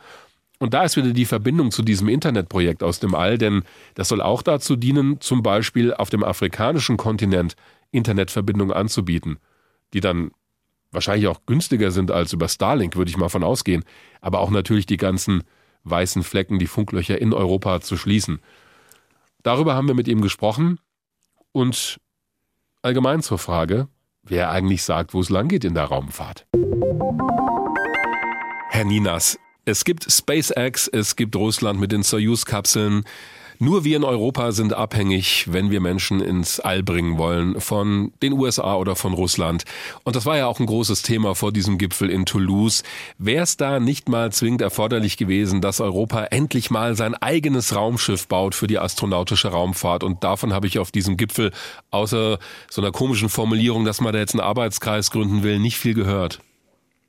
Ja, das ist aber, glaube ich, schon viel weitergehend, als ich es erwartet habe, um ehrlich oh, zu sein. Oh, da sind Sie aber sehr pessimistisch. Sie müssen sich vorstellen, dass wir ja momentan eher darum ringen, viel Finanzierung oder überhaupt Finanzierung zu bekommen für viele Programme für europäische Raumfahrt. Und da reden wir nicht von bemannter Raumfahrt, sondern von Copernicus zum Beispiel, die noch unterfinanziert sind. Äh, oder eben von diesem neuen Secure Connectivity. Und da dann noch einen draufzulegen und zu sagen, okay, wir gucken uns dieses Thema bemannte Raumfahrt genauer an, das finde ich schon ganz gut. Natürlich ist es jetzt nur eine komische oder erstmal auf den ersten Blick komisch wirkende Gruppe, weil es nichts Konkretes ist. Da gebe ich Ihnen recht. Ich finde es auch auf den zweiten Blick komisch. Also da ist von einem Inspirator die Rede. Also das klingt für mich sehr abstrakt. ja gut, diese Inspiratoren, das sind ja Programme, die die ESA schon länger oder in verschiedenen Bereichen auch entwickelt hat oder halt äh, vorgestellt hat. Mhm. Und insofern äh, bin ich eigentlich ganz zuversichtlich. Ich, ich würde sagen, wir müssen mal peu à peu dahin gehen. Ich würde es mir schon wünschen, so ist es ja nicht. Man hört so, dass es auch äh, Soyuz-Angebote gibt, bemannte Raumfahrt gemeinsam zu machen. Insofern ähm, wird sich das ergeben. Aber natürlich, ähm, Columbus braucht ein Schiff, um irgendwie weiterzukommen und äh, wir wahrscheinlich halt auch. Ein Aspekt hat bei diesem Weltraumgipfel Luca Pamitano, der italienische ESA-Astronaut, zur Sprache gebracht. Er hat so eine Art Manifest vorgelesen der europäischen Astronautinnen und Astronauten genau zu diesem Thema. Und da hat er Folgendes gesagt. We need to be able to count on our own autonomous access to space for humans. Power is the capability and the capacity to act. Only then, as fully fledged global partners, we will have a seat at the decision-making table. Sagt Luca Pamitano, der ESA-Astronaut. Und er hat da eine interessante Sache gesagt, wie ich finde. Wenn wir am Tisch der Entscheider sitzen wollen, so habe ich sinngemäß verstanden, dann müssen wir diese Fähigkeit entwickeln. Und das müsste sie doch gerade auch als EU-Parlamentarier absolut ansprechen, denn wir wollen ja mitentscheiden und nicht in der fünften Reihe sitzen. Ja, absolut. Also ich kann dem auch nichts hinzufügen oder da auch nicht widersprechen. Mhm. Es ist halt nur wirklich so, dass ich gerade versuche und wir alle eigentlich äh, Schritt für Schritt das Thema europäische Raumfahrt mehr in den Vordergrund zu rücken. Und da stoßen wir leider, leider noch auf viel Ablehnung, auch gerade wenn es darum geht, um Verteilungsfragen von Finanzierungsmitteln. Und deswegen, wenn wir es hinbekommen hätten, bei der ESA-Konferenz oder bei der ESA-Ministerrats, bei dem Ministerrat, so einen Enthusiasmus auszulösen, dass alle sofort sagen, ja, hier sind die Milliarden, um das zu finanzieren, dann wäre es natürlich noch besser gewesen. Aber immerhin ist es keine klare Absage. Davor hatte ich wirklich Sorge. Hm. Und insofern denke ich, dass wir jetzt erstmal einen großen Schritt machen können und gucken müssen, wie wir da hinkommen. Aber ich gebe ihm absolut recht. Wir wollen bei der Raumfahrt als europäische Raumfahrt wirklich führend auch mitspielen und nicht abhängig sein von anderen, sondern Stichwort strategische Autonomie auch wirklich die Möglichkeit haben, eigene Raumfahrt, auch bemannte Raumfahrt zu machen. Sie machen ja ganz deutlich, Herr Ninas, dass es da auch um Verteilungsdiskussion geht. Also wo fließen Geldmittel hin? Jetzt gibt es ja, um mal auf eine andere Idee zu schauen, die ja in den letzten Tagen auch sehr forciert wurde, gerade auch von EU-Kommissar Breton, dieses Stichwort Satellitenkonstellation der EU. Da frage ich mich, okay, wenn man jetzt wirklich gucken muss, wo man Prioritäten setzt, ist das eigentlich die richtige Priorität, weil es gibt solche Konstellationen doch schon. Starlink. Es gibt sogar eine europäische Idee, OneWeb. Warum jetzt noch die EU mit so einem ja auch nicht gerade billigen Satellitenprogramm? Also Erstmal muss man das in Relation sehen zu der bemannten Raumfahrt. Also ich würde es auch nicht in Abrede stellen zur bemannten Raumfahrt, weil die bemannte Raumfahrt, da reden wir über Größenordnungen, also finanzielle Größenordnungen, die viel, viel höher sind als das. Insofern kann man das nicht gegeneinander auswiegeln, finde ich. Bei diesem Programm geht es aber vor allen Dingen darum, in erster Linie ein Konjunkturprogramm für die Weltraumwirtschaft in Europa zu haben. Und das ist extrem wichtig, weil wir ja eben hinter SpaceX und vielen anderen amerikanischen Unternehmen hinterherstehen, weil unsere Wirtschaft einfach nicht so kompetitiv ist. Wir haben zum Beispiel allein global haben wir Investitionen von der privaten Hand insgesamt von knapp 16 Prozent in den Raumfahrtsektor. In Europa sind es nur 7 Prozent. Ne, und dementsprechend ist in den USA wesentlich höher, in China übrigens auch. Und das ist ein Problem, wo wir halt hinten anstehen und wo wir es hinbekommen müssen, dass die Raumfahrtindustrie in Europa sich bewegt und vorankommt. Aber natürlich, also wir brauchen nicht genau das Gleiche machen, was SpaceX oder OneWeb äh, schon gemacht haben. Wir müssen nicht das genau selbe nochmal kopieren, sondern es geht dann auch darum, und da war ich jetzt auch im Austausch mit dem Generaldirektor der ESA, dem Herrn Josef Aschbacher, dass wir da auch wirklich was Neues zu entwickeln, was besser ist, was vorangeht und was in Zukunft, ähnlich wie wir es bei Galileo auch geschafft haben, wirklich wieder neue Standards sitzt und es hinbekommt, die europäische Raumfahrt nicht nur als ja, Hinterherrenner zu haben, sondern wirklich mal wieder als Anführer in verschiedenen Bereichen. Ist es aber wirklich das Neue oder ist es dann nicht doch am Ende die europäische Unabhängigkeit? Das höre ich nämlich auch immer ganz oft. Das ist leider sehr schwierig zu beantworten, um ehrlich zu sein, weil der Vorschlag leider auch nicht wirklich eindeutig ist. Ich bin da auch ein bisschen enttäuscht. Auf der einen Seite freue ich mich, dass wir die Möglichkeit haben, viel mitzudiskutieren. Auf der anderen Seite reden wir die ganze Zeit über den europäischen Führungsanspruch im Raumfahrtbereich und dann wird ein Vorschlag gemacht, der sowas von ohne Anführanspruch ist, also wo man auch nicht weiß, was genau daraus kommen soll, dass ich einfach nicht beantworten kann zum derzeitigen Zeitpunkt. Hm. Ich beobachte da auch so eine gewisse Verschiebung, was jetzt die europäischen Raumfahrtprioritäten angeht. Ich meine, das hatten Sie auch gerade erwähnt. Am Ende muss ich mich entscheiden, wo stecke ich jetzt erstmal das Geld rein. Und da höre ich sehr viel zum Thema Wirtschaft, Konkurrenzfähigkeit. Also Ursula von der Leyen, die Chefin der EU-Kommission, hat es schon im Februar 2021 klargemacht, als sie so drei Flaggschiffprojekte vorgestellt hat, wo jetzt Geld reingesteckt werden soll von Seiten der EU. Das eine war ein Projekt, um Drohnentechnologie zu entwickeln, dann ein neues Weltraumkommunikationssystem, das ist das, worüber wir gerade sprechen, und so eine Art Weltraumverkehrsüberwachung. Das hat jetzt mit Forschung und den unendlichen Weiten nicht mehr viel zu tun und ich gebe ja gerne so ein bisschen den Weltraumromantiker. Also da sind wir doch sehr im Bereich Wirtschaft, Konkurrenz und Marktanteile sichern. Ja, und ich bin ja auch großer Fan von dem Podcast und deswegen kenne ich natürlich auch Ihre, ihre Ansichten. Ich kann damit nicht hinter Berg halten, ja. genau. Nein, aber ähm, man darf eins nicht unterschätzen. Diese Entwicklung mit der Privatisierung der Raumfahrt, ob man die gut findet oder nicht, die kommt. Und das Problem, was wir haben, und äh, da haben Sie auch schon mal eine Folge zu gemacht, zu dem Thema Artemis Accords und die Frage, wie wir eigentlich in Zukunft mit der Verteilung von Ressourcen und mit auch Orbits und so weiter in der Raumfahrt umgehen. Mhm. Diese Frage wird halt eben auch da da entschieden, wo man Akteure hat, die mitspielen können. Und ich habe die Sorge, und ich glaube, das ist auch so eine europäische generelle Sorge, dass die Amerikaner derart abheben, dass sie ihre eigenen Regeln machen wollen, die sie uns global aufdrücken wollen. Und das können wir nicht zulassen. Um aber diese Regeln mitgestalten zu können und verändern zu können und globalisieren und auch demokratischer machen zu können, müssen wir eine eigene Wirtschaft haben, die entsprechend auch dort in diesem Wettbewerb mitspielt. Und deswegen, auch aus anderen Gründen, man kann auch sagen, ja, es ist halt auch Entwicklungspotenzial für unsere Mitgliedstaaten. Es ist halt auch schön, wenn auch die Menschen in Bulgarien, in Rumänien oder sonst wo von den Vorteilen der Raumfahrt profitieren können. Aber letzten Endes geht es halt eben auch um die Frage, wer macht die neuen Regeln in der internationalen Raumfahrt? Und da darf Europa nicht hinten anstehen, weil sonst haben wir ein viel, viel größeres Problem nach hinten raus. Aber Sie wissen, Herr Ninas, gerade Artemis Accords, dass es ja zum Beispiel schon europäische Staaten gibt, auch Mitglieder der Europäischen Union, die mit den Amerikanern eben solche Vereinbarungen schon geschlossen haben, solche bilateralen, wenn es zum Beispiel um die Nutzung von Rohstoffen und ähnliches geht. Das alles steckt ja hinter diesem Begriff Artemis Accords. Also letztendlich, hm, ich verstehe, wenn Sie sagen, wir müssen als Europa da auch in der Lage sein, mit den Großen mitzuspielen, aber selbst europäische Nationen unterlaufen das ja eigentlich schon. Ist das nicht ein großes Problem aus Ihrer Sicht? Ja, das ist dieses klassische Divide et Impera Prinzip, was gegen Europa gefahren wird. Also immer, es ist Helfen ja so, Sie mal dem Nicht-Lateiner? Genau. Teile und herrsche. Ja. Ähm, immer wenn wir nicht zusammenstehen, dann ist es für die außenstehenden Kräfte gut. Das gilt für die Amerikaner, das gilt für die Russen, das gilt für die Chinesen. Deswegen wird versucht, die Europäische Union aufzuteilen. Und wir sind auch immer dort schwach, wo wir keine gemeinsame Position haben. Und deswegen ähm, ist es auch sehr problematisch, dass halt eben Luxemburg, Italien und Polen äh, den Artemis Accords zugestimmt haben, ohne Absprache mit den anderen europäischen Staaten. Es ist ja so, dass Frankreich und Deutschland da vehement dagegen sind. Bei Frankreich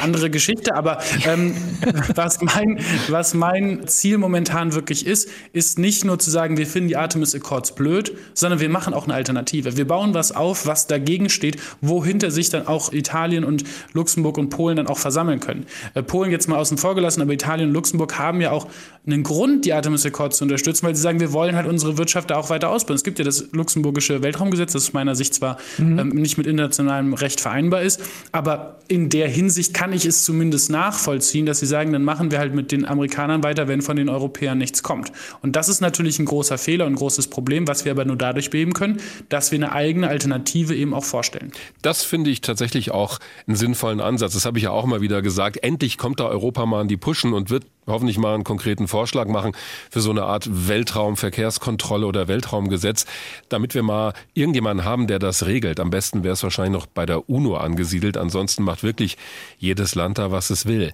Aber auf der anderen Seite, wenn ich jetzt diese Projekte nochmal sehe, diese Secure Connectivity Konstellation oder auch vorher schon bei Galileo, auch bei Copernicus, das sind alles keine ESA-Projekte. Also die ESA hat es ja technologisch mit angestoßen und so weiter, aber das sind alles Projekte der Europäischen Kommission die macht sich da ganz schön breit in der Raumfahrt, obwohl wir doch die ESA als Raumfahrtbehörde haben. Wer hat denn da eigentlich das Sagen? Äh, das ist, äh, sie legen halt auch immer den Finger in die wunden, in die wunden Stellen. Ne? Aber das ist auch wirklich eine sehr schwierige Diskussion, in der wir momentan sind. Bei dem Weltraumgipfel in Toulouse war es ja so, dass zeitgleich oder direkt nacheinander erst der Europäische Rat getagt hat zu Weltraumfragen und dann der ESA-Ministerrat. Mhm. Und das war auch nicht unbedingt von allen positiv geheißen, weil diese Grenzen verschwimmen, was ist EU, was ist ESA. Und wir haben da einfach ein wahnsinnig großes Problem, weil wir natürlich als Europäische Union die Notwendigkeit haben, europäische Raumfahrt in Zukunft mehr gemeinsam zu gestalten. Und es gibt auch hier Stimmen im Parlament, habe ich eben noch mit einem Kollegen drüber gesprochen, der gesagt hat, ich wünsche mir eigentlich, dass wir eine europäische, also eine EU-NASA aufbauen. Hm. Das kann nicht die ESA sein, weil die ESA wiederum den großen Vorteil birgt, dass sie ja noch ganz andere Mitgliedstaaten hat als nur die EU. Ja, da ist Großbritannien dabei. Genau. genau, ganz genau. Und das ist natürlich ein wahnsinniger Vorteil, den wir auch erhalten wollen. Aber was bedeutet das dann für die EU? Die EUSPA zum Beispiel, also da, wo Copernicus und Galileo gemanagt werden, die hat gar nicht die Mittel und ist auch gar nicht so weit fortgeschritten, sondern die machen ja wirklich nur eine Datenverwaltung von Copernicus und Galileo eben und hat überhaupt nicht die Möglichkeiten, das zu tun, was die ESA tut. Und das ist, glaube ich, eine Diskussion, die wir, die ich auch noch anstoßen möchte, vor der ich mich momentan, um ehrlich zu sein, auch ein kleines bisschen noch drücke. ähm, und das tun viele aktuell, aber die wir führen müssen. Und ich glaube, jetzt ist noch nicht genau der richtige Zeitpunkt. Wie gesagt, ich drücke mich noch ein bisschen, aber wir werden das anstoßen. Wir werden noch mal darüber reden müssen, wie genau ESA und EU in Zukunft zusammenspielen und was Vorteile von beiden Instrumenten auch sind. Es geht da ja natürlich auch immer um Geld, also um begrenzte Mittel. Und deswegen, wenn da zwei um dieselben oder ähnliche Töpfe buhlen, also der EU-Topf ist ja nicht der ESA-Topf, klar, aber am Ende kann ich das Geld als Mitgliedsland in beiden Organisationen nur einmal ausgeben. Aber ich bin bei dem Stichwort EU-NASA hängen geblieben. Das ist eher so ein bisschen das Konkurrenzdenken. Also wir machen eine EU-NASA und daneben haben wir die ESA und dann haben wir so zwei große. Genau, ich finde es halt schwierig, weil stellen Sie sich das so vor, wenn wir den ESA-Ministerrat haben und jetzt ist die EU nicht mehr als einzelne Mitgliedstaaten vertreten, sondern nur noch als die EU, dann gibt es da nichts mehr abzustimmen. Dann entscheidet die EU und die anderen dürfen mitmachen oder sie sagen halt nö und müssen trotzdem mitmachen. Und das ist dann nicht mehr attraktiv für zum Beispiel Großbritannien. Und deswegen ist es, finde ich, gefährlich, da dann einfach eine EU-NASA da reinzusetzen und zu sagen, die macht das jetzt und entscheidet jetzt alles mit. Mhm. Aber andererseits, ich finde das momentan auch noch relativ charmant, dass man sagt, okay, die EU gibt auch eigene Projekte raus, die dann über die ESA umgesetzt werden. Das ist eigentlich noch ein ganz guter Zwischenschritt. Aber ich glaube nicht, dass das langfristig tragen wird. Aber wie das besser geht, oder vielleicht wird es doch langfristig tragen. Ich bin da noch am Anfang des Diskussionsprozesses und will da auch noch nichts vorausnehmen. Aber das ist auf jeden Fall eine Diskussion, die ansteht und die auch mehr und mehr forciert wird, auch gerade von Seiten der Kommission. Was mich noch interessieren würde, Herr Ninas, als der Kollege Wagner, der ja äh, sich immer wieder als Romantiker outet. Und von dir auch gerne hat, so gesehen wird. Genauso, ja, weil es so ist, ja. Also gesagt hat, eigenes Raumschiff, das fände ich einfach mal eine tolle Idee und eine tolle Vision, hatte ich so das Gefühl gehabt, geht Ihnen ähnlich. Also, wenn Sie so auf das Thema Raumfahrt als Politiker gucken, ist das eher so ein rein pragmatischer Blick, also Wirtschaftsförderung. Ja, klar, das ist ja auch ein wichtiger Punkt. Es geht ja auch um die Verwendung öffentlicher Mittel, kann ich auch sehr nachvollziehen. Oder ist es auch so, dass Sie so ähnlich wie der Dirk, also ich meine, der redet ja den ganzen Tag von nichts anderem als von Raketen und von Raumfahrtmissionen. Echt, ist schon so schlimm? Ist das, ist, ja, es ist eigentlich ganz schlimm, ja. ähm, ist so diese Faszination, Exploration, Mars-Mission, ist das auch so ein Thema, das Sie auch sehr, ich sag mal, motiviert oder das Sie sehr anspricht? Ja, also ich würde mal sagen, Politiker, die nicht mit Herz bei der Sache sind, sind keine guten Politiker. Und ich hatte eigentlich vor, ein guter Politiker zu sein. Natürlich bin ich auch einfach Raumfahrtenthusiast. Und deswegen, ja, klar würde ich mir wünschen, dass wir morgen irgendwie Ariane 7 haben, was ein neues, tolles Raumschiff wird für bemannte Raumfahrt oder so aber man muss leider dabei natürlich auch gucken, was ist realistisch gerade machbar, was ist auch gerade wichtiger, wo sind andere Fokusse, die wir legen müssen. Das ist dann halt leider die Realpolitik, die dann dazwischen mhm. kommt. Aber ja, also ich würde jetzt nicht sagen, dass ich den ganzen Tag nur von Raumfahrt rede, aber es macht mir schon sehr viel Freude und es ist äh, schon ein sehr, sehr spannendes und liebgewonnenes Thema einfach. Ja, ich glaube, um da wieder vielleicht eine Lanze brechen zu wollen, auch für solche visionären Projekte. Das ist ja alles wichtig, was Europa da in der Raumfahrt macht. Also Copernicus, das weltweit führende Umweltüberwachungs- und Erdbeobachtungsprogramm, müssen wir nicht drüber reden. Klimaforschung aus dem All, Katastrophenabschätzung. Das sind alles Dinge, da würde, glaube ich, niemand sagen, das brauchen wir nicht. Aber wenn Sie raus auf die Gas gehen, wie der Hesse sagt, und die Menschen fragen, was fasziniert dich an der Raumfahrt? Ich vermute stark, dass die nicht zuerst Copernicus oder Galileo, das Navigationssystem, nennen würden würden. Also ich denke, wir brauchen doch beides. Dieses was Infrastruktur betrifft, also auch von mir aus diese Internetkonstellation, wenn wir denn entscheiden, jawohl, das ist wichtig, dass wir auch so die Menschen mit Internet versorgen aus dem Weltraum und es nicht nur amerikanischen oder chinesischen Anbietern überlassen. Aber auf der anderen Seite braucht es doch diese Faszination und das geht, glaube ich, nur zusammen. Ich beobachte aber in der Diskussion immer wieder, dass der andere Part ziemlich überhand nimmt im Moment. Ja, also ich war letztens auf der Brussels Space Week, ist ja so eine große Konferenz für Raumfahrt. Und da sind dann die ganzen Leute, die sagen, nein, nein, bemannte Raumfahrt können wir uns nicht leisten und brauchen es nicht. Hm. Und die ESA macht es ganz schlau, die kommt da mit Alexander Gerst vorbei. Und sobald der da ist, dann werden dann doch alle zu kleinen Posterboys und wollen Fotos machen genau, und so weiter. Sehr gut. Das ist, also insofern, das ist schon so, dass wir natürlich auch die bemannte Raumfahrt irgendwie auch als Motivator brauchen. Und das ist natürlich, also klar habe ich mich gefreut, irgendwie eine halbe Stunde mit Alexander Gerst sprechen zu können, ein paar Selfies zu machen machen. Es ist halt einfach wahnsinnig spannend, jemanden vor den Augen zu haben, der diese Erde verlassen hat und von draußen sehen konnte. Also es ist unglaublich. Und deswegen, das würde ich schon sagen, dass wir das da auch als Motivator brauchen. Aber, oder nicht aber, sondern noch zusätzlich, ich glaube, wir müssen vor allen Dingen dahin kommen, dass wir das Thema Raumfahrt auch in den Mittelpunkt der Bevölkerung auch wieder also ins Bewusstsein rufen. Ich habe mich letztens noch mit der International äh, Space University getroffen und da haben wir nämlich das Thema Bildung angesprochen. Die Space University, die ist auch hier in Straßburg und die machen Masterkurse für Raumfahrt, auch nicht nur Raketenantriebe und sonst was, sondern auch geht um Politik und um Recht und sonst was. Aber die machen eben nur Masterangebote. Und ich denke mir, warum fangen wir nicht mit dem Bachelor an und warum vor allen Dingen fangen wir nicht an den Schulen an? Wir hm. müssen es doch hinbekommen, dass schon in den Schulen eine gewisse Begeisterung für die Raumfahrt entsteht, einfach dadurch, dass man sich die Sterne anguckt, die Planeten anguckt oder eben auch Kopernikus-Daten anschaut und so weiter. Und ich glaube, das ist wirklich, wenn man Kinder schon früh dafür begeistern kann, dann kann man, glaube ich, auch wieder eine ganz neue Generation nicht nur für Raumfahrt alleine, sondern insgesamt für diese naturwissenschaftlichen Bereiche begeistern.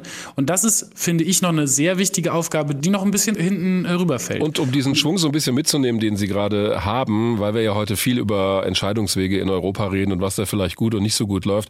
Was ist aus Ihrer Sicht das, was Europa in der Raumfahrt richtig gut kann? Das ist die Erdbeobachtung. Also da sind wir einfach führend und das ist halt auch sehr gut. Mhm. Ich glaube, was wir in der europäischen Raumfahrtpolitik ganz gut können, und das darf man nicht unterschätzen, ist wirklich diese Zusammenarbeit von verschiedenen Staaten für ein gemeinsames Ziel.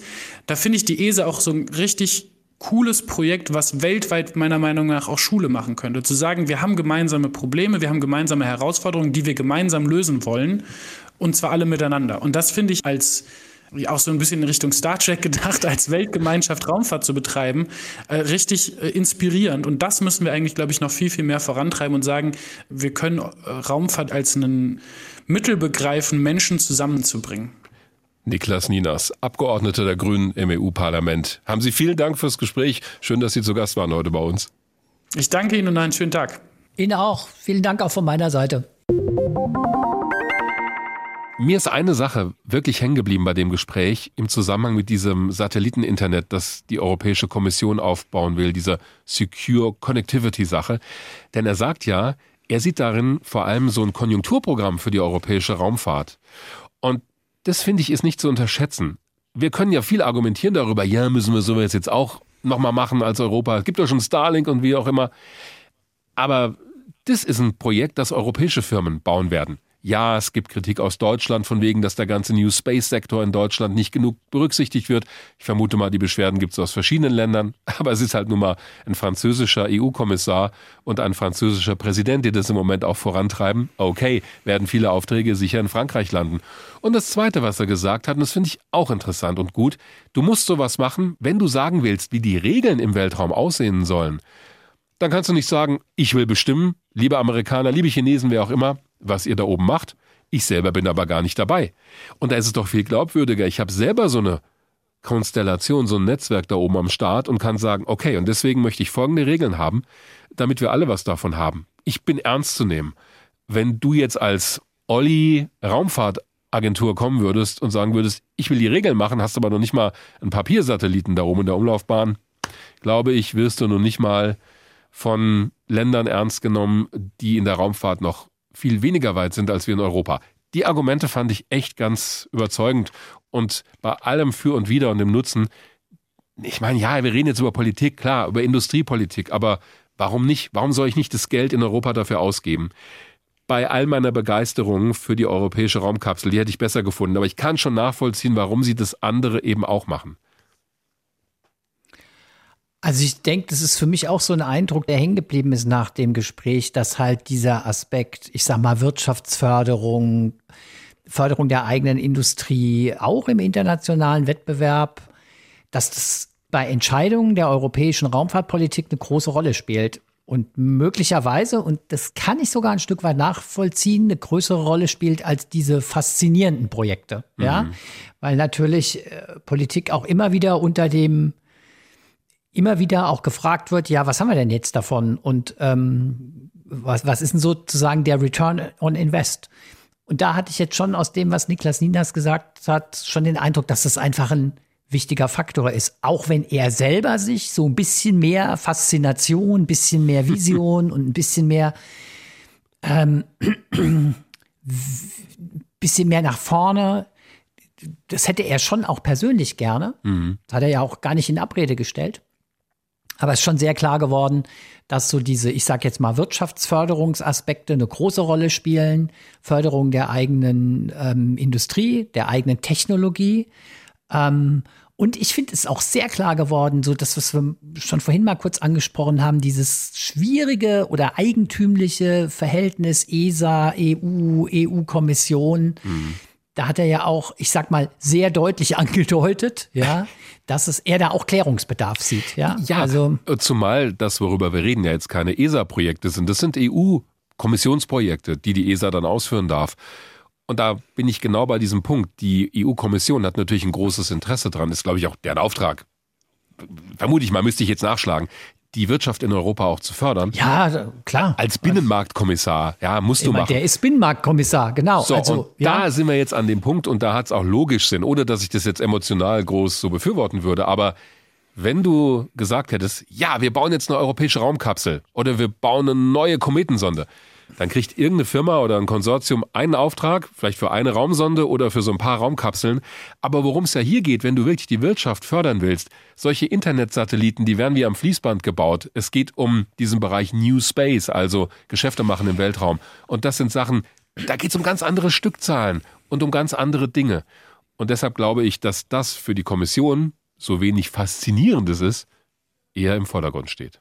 Ja, das stimmt. Wobei man sagen muss, es gibt ja nach diesem Beschluss oder nach dieser Ankündigung auch schon gerade aus dem New Space Sektor auch Kritik. Die sagen genau, diese kleinen innovativen Firmen ist die Befürchtung, werden bei den weiteren Überlegungen und Konzeptionen, Konzeptionen hinten runterfallen, sondern es werden im Grunde genommen die Firmen profitieren, die eigentlich jetzt schon die Großen in Europa sind. Mhm. Ähm, also von daher und diese, das, was, was ja viele auch in der Politik immer wieder ähm, im Zusammenhang mit Raumfahrtpolitik nennen, eben diese kleinen, innovativen Firmen und diese kleinen Tech-Klitschen äh, zu fördern, die halt tolle Ideen haben, die halt im Grunde genommen wirklich New Space sind, diese Garagenfirmen, ähm, dass die am Ende hinten runterfallen. Also da muss man natürlich auch gucken, wer profitiert von diesen großen Programmen. Ähm, und sind es am Ende nicht eh schon die etablierten großen Firmen oder gibt es da wirklich auch Geld, um in diesem New Space-Bereich so eine neue Dynamik oder überhaupt mal eine Dynamik zu ähm, entfachen, weil die brauchen natürlich so einen Rückenwind auch, um international konkurrenzfähig zu werden. Mhm. Das ist das eine. Und das andere ist die Frage mit all dem, was da jetzt beschlossen wurde. Sind wir denn auch gegenüber den USA zum Beispiel jetzt zu einem Hm. ernstzunehmenderen Partner geworden? Also gucken die vielleicht nach Europa und denken, wow, guck mal, was sie da beschlossen haben auf diesem Gipfel. Respect. Ja, zittert Elon oder, Musk. Oder Respect. Respect, ja. Und darüber haben wir gesprochen mit Andrea Rotter. Die ist politische Analytikerin, leitet das Referat für Außen- und Sicherheitspolitik bei der Hans-Seidel-Stiftung. Das ist eine Stiftung, die der CSU nahesteht und die beschäftigt sich genau mit dieser Frage der transatlantischen Zusammenarbeit, unter anderem in der Raumfahrt und bei der Sicherheitspolitik. Frau Rotter, wir wollen gerne mit Ihnen auf die Beschlüsse auf dem Weltraumgipfel hier in Toulouse schauen, in Frankreich. Und da hat die ESA im Anschluss eine Pressemitteilung veröffentlicht, in der es unter anderem heißt, dass Europa das enorme ungenutzte Potenzial der Raumfahrt voll ausschöpfen will und die dringenden und noch nie dagewesenen gesellschaftlichen, wirtschaftlichen, sicherheitspolitischen Herausforderungen bewältigen möchte. Und unter anderem wurde eine hochrangige Beratergruppe eingesetzt, die sich mit dem Thema bemannte Raumfahrt in Europa beschäftigen soll. Ich könnte mir vorstellen, auf der anderen Seite des Atlantiks, in den USA und bei der NASA, werden sie jetzt so richtig nervös angesichts dieser ambitionierten Pläne der Europäer, oder? Ich glaube nein. Ich glaube, da muss ich Sie enttäuschen. Ich glaube, in den USA wird noch niemand tatsächlich nervös. Natürlich, und das fand ich auch, wenn wir über den Gipfel sprechen, bei Macron sehr passend. Der hat ja eine sehr ambitionierte Rede gehalten, dass Europa tatsächlich sehr viele wichtige strategische Momente in der letzten Vergangenheit verpasst hat und dass deswegen natürlich wir auch viel gut zu machen haben. Abgesehen davon sind die USA uns klar überlegen, sei es in der industriellen Basis, sei es in der Raumfahrt, sei es im militärischen vor allem. Deswegen glaube ich nicht, dass die Amerikaner deswegen vor Angst bippern werden. Gleichzeitig muss man aber auch sagen, die Amerikaner wollen ja auch Kooperation. Also sie wollen ja auch mit den europäischen Partnern kooperieren, denn für sie ist der Weltraum tatsächlich in diesem großen Konstrukt geopolitischer Rivalität zu betrachten. Und da ist Europa natürlich ein ganz wichtiger Partner.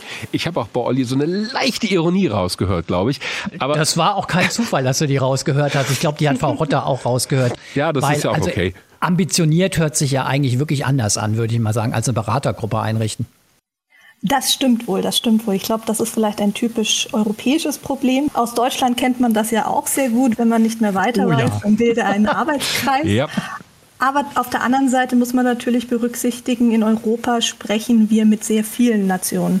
Die USA sind ein großes Land, ohne Frage, aber letztendlich kann es in Europa kein einziges Land alleine schaffen. Deswegen müssen wir auch eine europäische Lösung entwickeln. Und da braucht man natürlich zunächst einmal auch die Expertise, die wir uns wieder erneut aufbauen müssen in vielen Bereichen, aber auch diese Koordination, um herauszufinden, wie so ein wirklich umfangreiches Projekt tatsächlich auch bestmöglich umsetzbar ist. Es ist ja auch nicht so, dass wir in Europa jetzt so gar nichts können in der Raumfahrt. Ich meine, wir haben es jetzt ein bisschen zugespitzt auf diese Frage eines eigenen europäischen Raumschiffes, einen eigenen astronautischen Zugang. Aber es gibt ja viele andere Kompetenzen. Also diese neue Internet-Satellitenkonstellation, die die EU-Kommission vorantreibt. Äh, Stichwort Umweltbeobachtung aus dem All, da ist Europa führend. Reicht das alles, damit wir auch gegenüber den USA als Partner jetzt selbstbewusster auftreten können? Also Sie haben natürlich schon recht und deswegen finde ich es auch wichtig, dass Sie es einbringen. Wir müssen uns auch nicht kleinreden. Sie haben zu Recht darauf hingewiesen, wir haben sehr, sehr viele Kompetenzen und auch wirklich Programme, die uns auch als einen attraktiven Partner für die USA darstellen. Tatsächlich muss man gucken, mit Blick auf die USA, dass sich natürlich da auch die Kooperationsformen oder auch die Ansprüche der USA von Bereich zu Bereich unterscheiden. Also es gibt nun mal nicht die eine europäische Weltraum- und Raumfahrtpolitik. Und ich glaube, da sieht man in der Tat Unterschiede, unterschiedliche Ambitionsniveaus, aber auch unterschiedliche technologische Level die natürlich dann auch auf die Kooperation mit den USA eine Wirkung haben. Also ist das so, dass die Amerikaner gar nicht genau wissen, um es mal zu überspitzen, welche Telefonnummer sie anrufen müssen, um die eine Entscheidung in der europäischen Raumfahrt zu haben bei gemeinsamen Projekten? Ich dachte immer, das sei die Nummer von der ESA. In der zivilen Forschung auf jeden Fall. Wenn Sie vielleicht in den Bereich eher des Militärischen zum Beispiel gehen, und mein Hintergrund ist ja wirklich eher Sicherheits- und Verteidigungspolitik, da wissen die USA schon auch genau, wen sie anrufen möchten, aber das ist natürlich nicht Brüssel, sondern das ist Paris, das ist Berlin, das hm. ist vielleicht Rom. Also je nach Bereich sieht man gerade mit dem Blick Weltraum, dass sich sehr zum Teil exklusive Kooperationsformate entwickeln, wo es dann tatsächlich einfach auch von Fähigkeiten abhängt. Wer kann tatsächlich sinnvoll zu einem Projekt beitragen? Ich finde das sehr interessant, dass Sie sagen, es gibt in den USA im Grunde genommen schon eine große Kooperationsbereitschaft. Aber an welchen Stellen sehen die Sie? Also wo würden Sie sagen, haben wir Europäer was anzubieten in der Raumfahrt, wo die Amerikaner sagen, ah, da würde sich lohnen, doch mal eine Telefonnummer in Europa anzuwählen?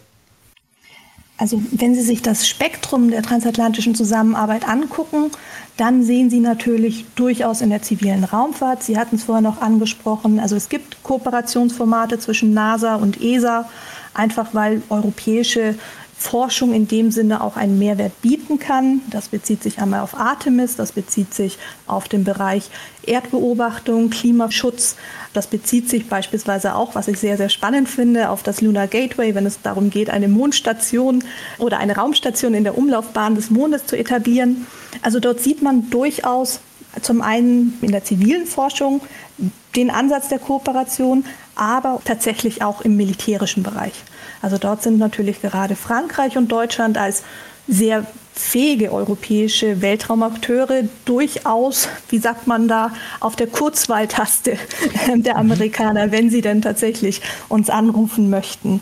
Schwierig wird es natürlich im wirtschaftlichen Bereich. Da sehen wir gegenwärtig einen Trend in den USA, in China, in anderen Staaten, auch in Frankreich sehr dominant. Und deswegen hatte Macron auch darauf hingewiesen, dass wir die europäische Weltraumindustrie stärken müssen, weil es da natürlich um nicht nur wirtschaftliche Interessen geht, sondern gleichzeitig auch natürlich um Technologieführerschaft und die Möglichkeit, Standards zu setzen, Normen zu beeinflussen und letztendlich auch global Einfluss zu nehmen. Das ist ein sehr gutes Stichwort, wie ich finde, denn am Ende geht es immer auch um die Frage, wer bestimmt denn die Technologie und wer hat da den Hut auf oder auch die Hüte. Und da halten die USA auch gerne mal die Tür zu. Wir haben am Beispiel diese Orion-Kapsel gesehen, wie das gelaufen ist. Das ist das neue Raumschiff, mit dem Menschen wieder zum Mond fliegen sollen. Da haben die Amerikaner, und das war wirklich ein Novum, am Ende dann doch gesagt, okay, liebe Europäer, ihr dürft dieses Service-Modul, also äh, den Versorgungsteil mit Treibstoff und den ganzen Verbrauchsgütern, den Triebwerken, den Solarzellen, den dürft ihr bauen für ein eigentlich amerikanisches Raumfahrzeug. Da haben wir schon von verschiedenen Leuten aus der ESA gehört, dass das ziemlich schwierige Verhandlungen gewesen sind. Aber trotzdem am Ende die Frage, warum sollen die USA das in Zukunft bei anderen Dingen denn nochmal machen? Also warum sollen die sich äh, an bestimmte Länder in Europa wenden, von mir aus auch an Deutschland, und nicht sagen, ach, wir machen das selber, wir haben genug Industrie hier? Das hängt zum einen natürlich damit zusammen, einmal um die Finanzierung, ja. also Gemeinschaftsprojekte. Ne? Da haben wir dann auch eine gemeinsame Finanzierung, obwohl auch die USA uns mit Blick auf Investitionen durchaus voraus sind. Und auf der anderen Seite ist das, glaube ich, auch ein Anspruch für uns in Europa, tatsächlich wichtige Nischen zu besetzen. Und wir haben sehr gute technologische Standards auch, wenn wir beispielsweise an Laserkommunikation oder derartiges denken, wo wir tatsächlich auch einen Mehrwert bieten können. Aber natürlich ist das für uns in Europa erst einmal wichtig, dass wir technologisch up-to-date sein müssen, eigene europäische Konzepte und Antworten finden müssen auf die die Amerikaner im Bestfall dann auch sagen, hey, wisst ihr was, das ist so klasse, das bauen wir mit in unsere gemeinsamen Projekte ein. Wenn man über Raumfahrt redet, das finde ich ganz interessant, ist der militärische Faktor ja ein sehr, sehr relevanter, aber über den wird nicht so gerne gesprochen. Jetzt sagen Sie aber gerade in dem militärischen Bereich, kann Amerika sehr stark von Europa, also von Frankreich und Deutschland profitieren. In welchen konkreten Bereichen genau? Können Sie da mal ein, zwei Beispiele nennen? Vielleicht hatte ich mich falsch ausgedrückt. Wir müssen das Pferd andersrum aufsatteln. Und zwar, mhm. es ist ohne Frage, dass wir in Deutschland, in Europa nach wie vor einfach unglaublich von den militärischen Fähigkeiten der USA abhängig sind. Da spielen die USA ganz ehrlich in einer anderen Liga. Das heißt aber nicht, mhm. dass wir uns verstecken müssen. Also wir haben eine sehr gute industrielle Basis, wir haben eine sehr gute zivile Forschungsbasis und, und das muss man sagen, und das ist tatsächlich etwas, worüber wir in Deutschland wesentlich mehr sprechen sollten, wir sind durchaus ein fähiger und erfahrener militärischer Weltraumakteur. Das äußert sich dadurch, dass die USA uns einladen, zu exklusiven Kooperationsformaten. Da gibt es das sogenannte Shriver Wargame, das wichtigste Planspiel für Weltraumsimulation im militärischen Bereich. Oder, und das ist etwas, wo man wirklich sieht, wir gehören zu den Fähigen innerhalb Europas, die sogenannte Combined Space Operations Initiative. Das ist eine Initiative, die von den USA gegründet worden ist. Denen gehören eigentlich nur die Five Eyes-Staaten dazu. Neuerdings, die Five Eyes-Staaten, wer ist das? Das sind die englischsprachigen Staaten. Sie haben die USA, Kanada, Großbritannien, Australien und Neuseeland. Und das ist ja eine Art Vereinigung, gerade mit Blick auf im militärischen Bereich, wenn es darum geht, nachrichtendienstliche Geheimnisse zu teilen. Also hm. da herrscht einfach eine Vertrauensbasis. Und innerhalb dieser Initiative sind nun Frankreich und Deutschland als einzige nicht-europäische Staaten und einzige nicht-Five Eyes-Staaten mit dabei, wo es darum geht, gemeinsame Operationsrichtlinien zu definieren, zu gucken, wie können wir unsere kritischen Weltrauminfrastrukturen resilienter gestalten. Also gerade auf der operativen Ebene ähm, werden wir als Deutschland da sehr eingebunden. Jetzt mache ich es mal ganz holzschnittartig an der Stelle, weil Sie das auch schon ein paar Mal betont haben. Und das höre ich durchaus auch raus bei den ganzen Dingen, die die EU-Kommission vorantreibt. Also dieses eigene sichere Kommunikationsnetzwerk mit Satelliten, Weltraumverkehrsüberwachung, Space Security und so weiter, unsere Fähigkeiten im Weltraum sichern. Ich höre da so raus, wenn es darum geht, um so strategische Dinge, dann ist Zusammenarbeit auch transatlantisch in der Raumfahrt sehr gewünscht und vielleicht auch leichter. Und wenn es um Faszination, Exploration, Weltraum geht, dann kommt da so gar nichts in meinen Ohren. Also zumindest habe ich da aus Toulouse auch echt wenig vernommen.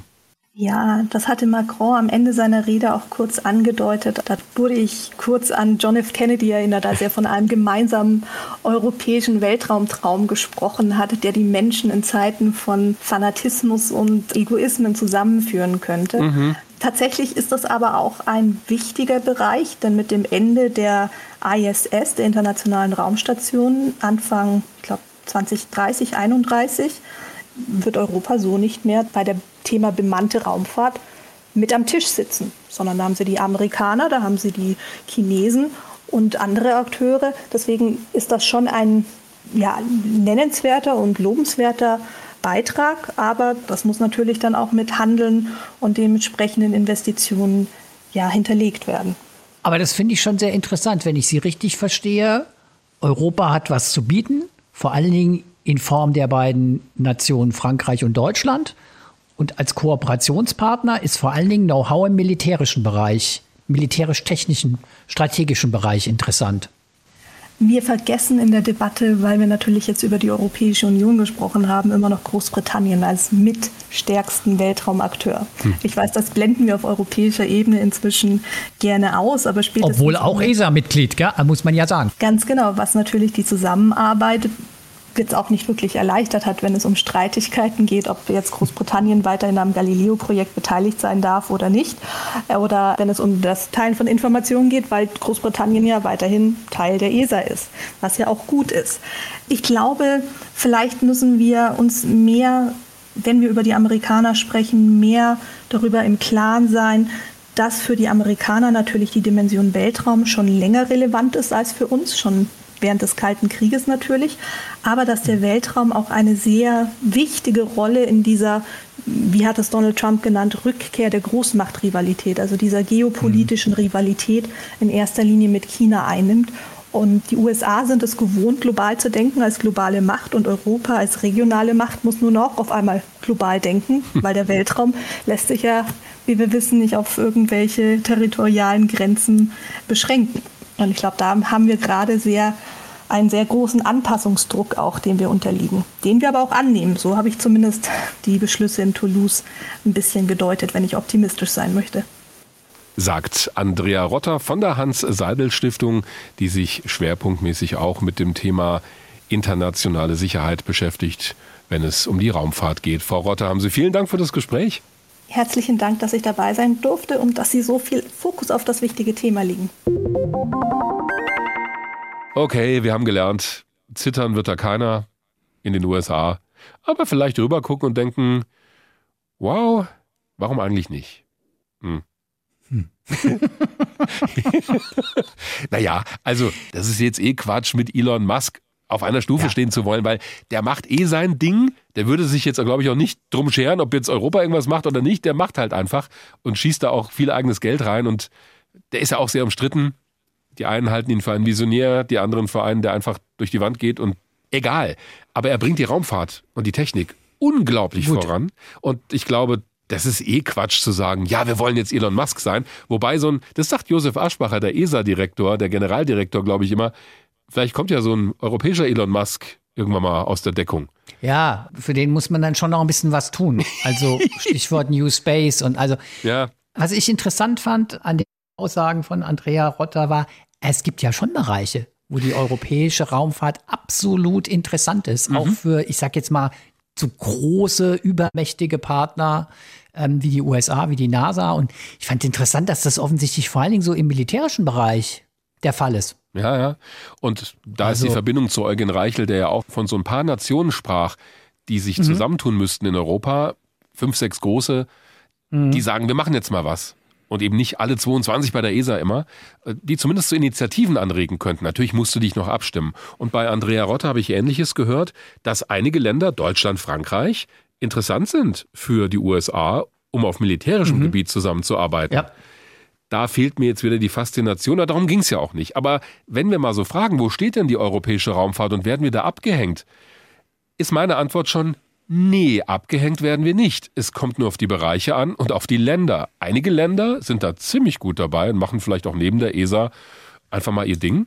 Und die Frage ist halt, kannibalisieren sie damit die gemeinsame europäische Raumfahrtpolitik, weil das Geld kannst du nur einmal ausgeben und wird dann vielleicht so im militärischen Bereich, im sicherheitspolitischen Bereich mehr gemacht als bei der europäischen Raumkapsel, um wieder auf mein Lieblingsthema zu kommen. Aber ich sehe das gar nicht so pessimistisch, wie manche das so sehen nach dem Motto Europa. Das finde ich immer so billig zu sagen, ja, Europa ist so schwerfällig. Ja, ist es zum Teil, aber wir sind halt nicht die USA und wir sind auch nicht China. Also ich würde auch sagen, abhängen ist mir auch ein bisschen zu dicke. Ja.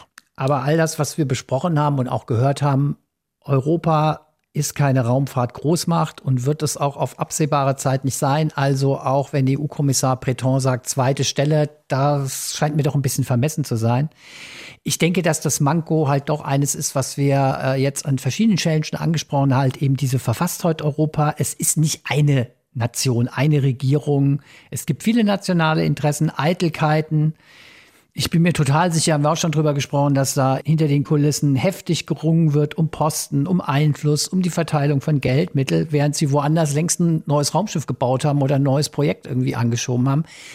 Also das ist schon ein Problem. Auf der anderen Seite sagst du ja auch, wollen wir jetzt hier chinesische oder russische Verhältnisse haben? Nee. Also diese Prozesse, wie wir sie in Europa haben, sind halt auch typisch Europa und sind total demokratisch und das, also ehrlich gesagt, das ist mir dann schon auch so sympathischer. Und ich finde noch was anderes eigentlich so ganz sympathisch, nämlich so dieser, das, was du auf der einen Seite, ich finde, verständlicherweise vermisst, diese Faszination, mhm. hat auch für mich so eine positive Seite. Ja, also in Europa ist Raumfahrt ganz offensichtlich kein nationales Prestigeobjekt, also kein Vehikel für nationales Großmachtstreben, wie wir es nun wirklich in den USA, in Russland oder China kennen. Ich sage nur Kalter Krieg, ja. Mhm. Und hier wird ja doch offensichtlich mit Raumfahrtpolitik so ein sehr viel pragmatischerer Ansatz verfolgt. Ähm, so wirklich, welche Anwendungsmöglichkeiten haben wir? Erdbeobachtung, Beobachtung von Klimaveränderung, sicheres Internet. Ich meine, mhm das macht ja schon Sinn. Ich meine, wir haben ja auch schon gesprochen über, ähm, wie wichtig unsere Infrastruktur inzwischen von Satellitenkommunikation im Orbit ist. Ja. Wir wissen alle um die Gefahr von Cyberrisiken. Das kann auf unseren Alltag erhebliche Folgen haben. Das ist jetzt alles nicht so mega visionär. Das ist nicht die neue Mars-Mission, hm. aber es sind halt echt ganz essentielle Punkte. Und irgendwie hat es auch was, dass Europa offensichtlich damit deutlich weniger Pathos rangeht, sondern irgendwie ziemlich pragmatisch ist. Das ist ein bisschen langweiliger, aber es ist halt auch ein bisschen weniger dicke Hose als in anderen ja, und ich Ländern. Da, ich sehe da schon Unterschiede zwischen den einzelnen Ländern und erinnere mich an das Interview mit Matthias Maurer, unserem deutschen ESA-Astronauten, der inzwischen ja längst auf der ISS ist, der auch so sinngemäß gesagt hat, also in Deutschland ist Raumfahrt keine Staatsräson quasi. Ja, das ja, wäre in Frankreich so. Stimmt. Und ich glaube, da hat er recht. Und diese Mischung macht's ja. Also die Franzosen, die schon immer, siehe Ariane, mutig vorangeschritten sind in der Raumfahrt. Und ich glaube, wir Deutschen können das auch. Aber die Mischung macht's. Und am Ende wird es so sein wie Eugen Reichel und wie es auch Andrea Rotter ja auch angedeutet hat. Es werden so ein paar Nationen sein in Europa, die die Raumfahrt vorantreiben. Deutschland, Frankreich sehe ich da auch ganz vorne. Liegt auch an den Budgets natürlich, aber auch an der technologischen Führerschaft. Wir können halt schon verdammt viel und das können Aber wir auch, auch die mal. sind sich ja nicht einig, die zwei. Frankreich und Deutschland ja. sind sich halt auch nicht einig. Ja, ja. Also es ist halt kein gemeinsamer Motor in der Raumfahrt. Da sind die Interessen doch offensichtlich auch wieder unterschiedlich. Und weil du auch im Homeoffice sitzt und immer wieder mal so ein kleiner Aussetzer drin ist, alles nicht schlimm, finde ich diese Idee einer europäischen Internetkonstellation immer charmanter. Ja. Das, ist, können wir gut gebrauchen. Super Was Argument. Mit einer eigenen Raumkapsel, wenn wir noch nicht mal gescheites Internet hier haben. Das lese ich so als Argument demnächst so im EU-Draft-Report. And ja. uh, the podcast Well from Wagner mentioned that the connectivity would be a great idea to ja. make their podcast even better. Ja, gut. Also wir halten fest, abgehängt sind wir nicht, aber da geht schon noch was. Genau. Apropos abgehängt.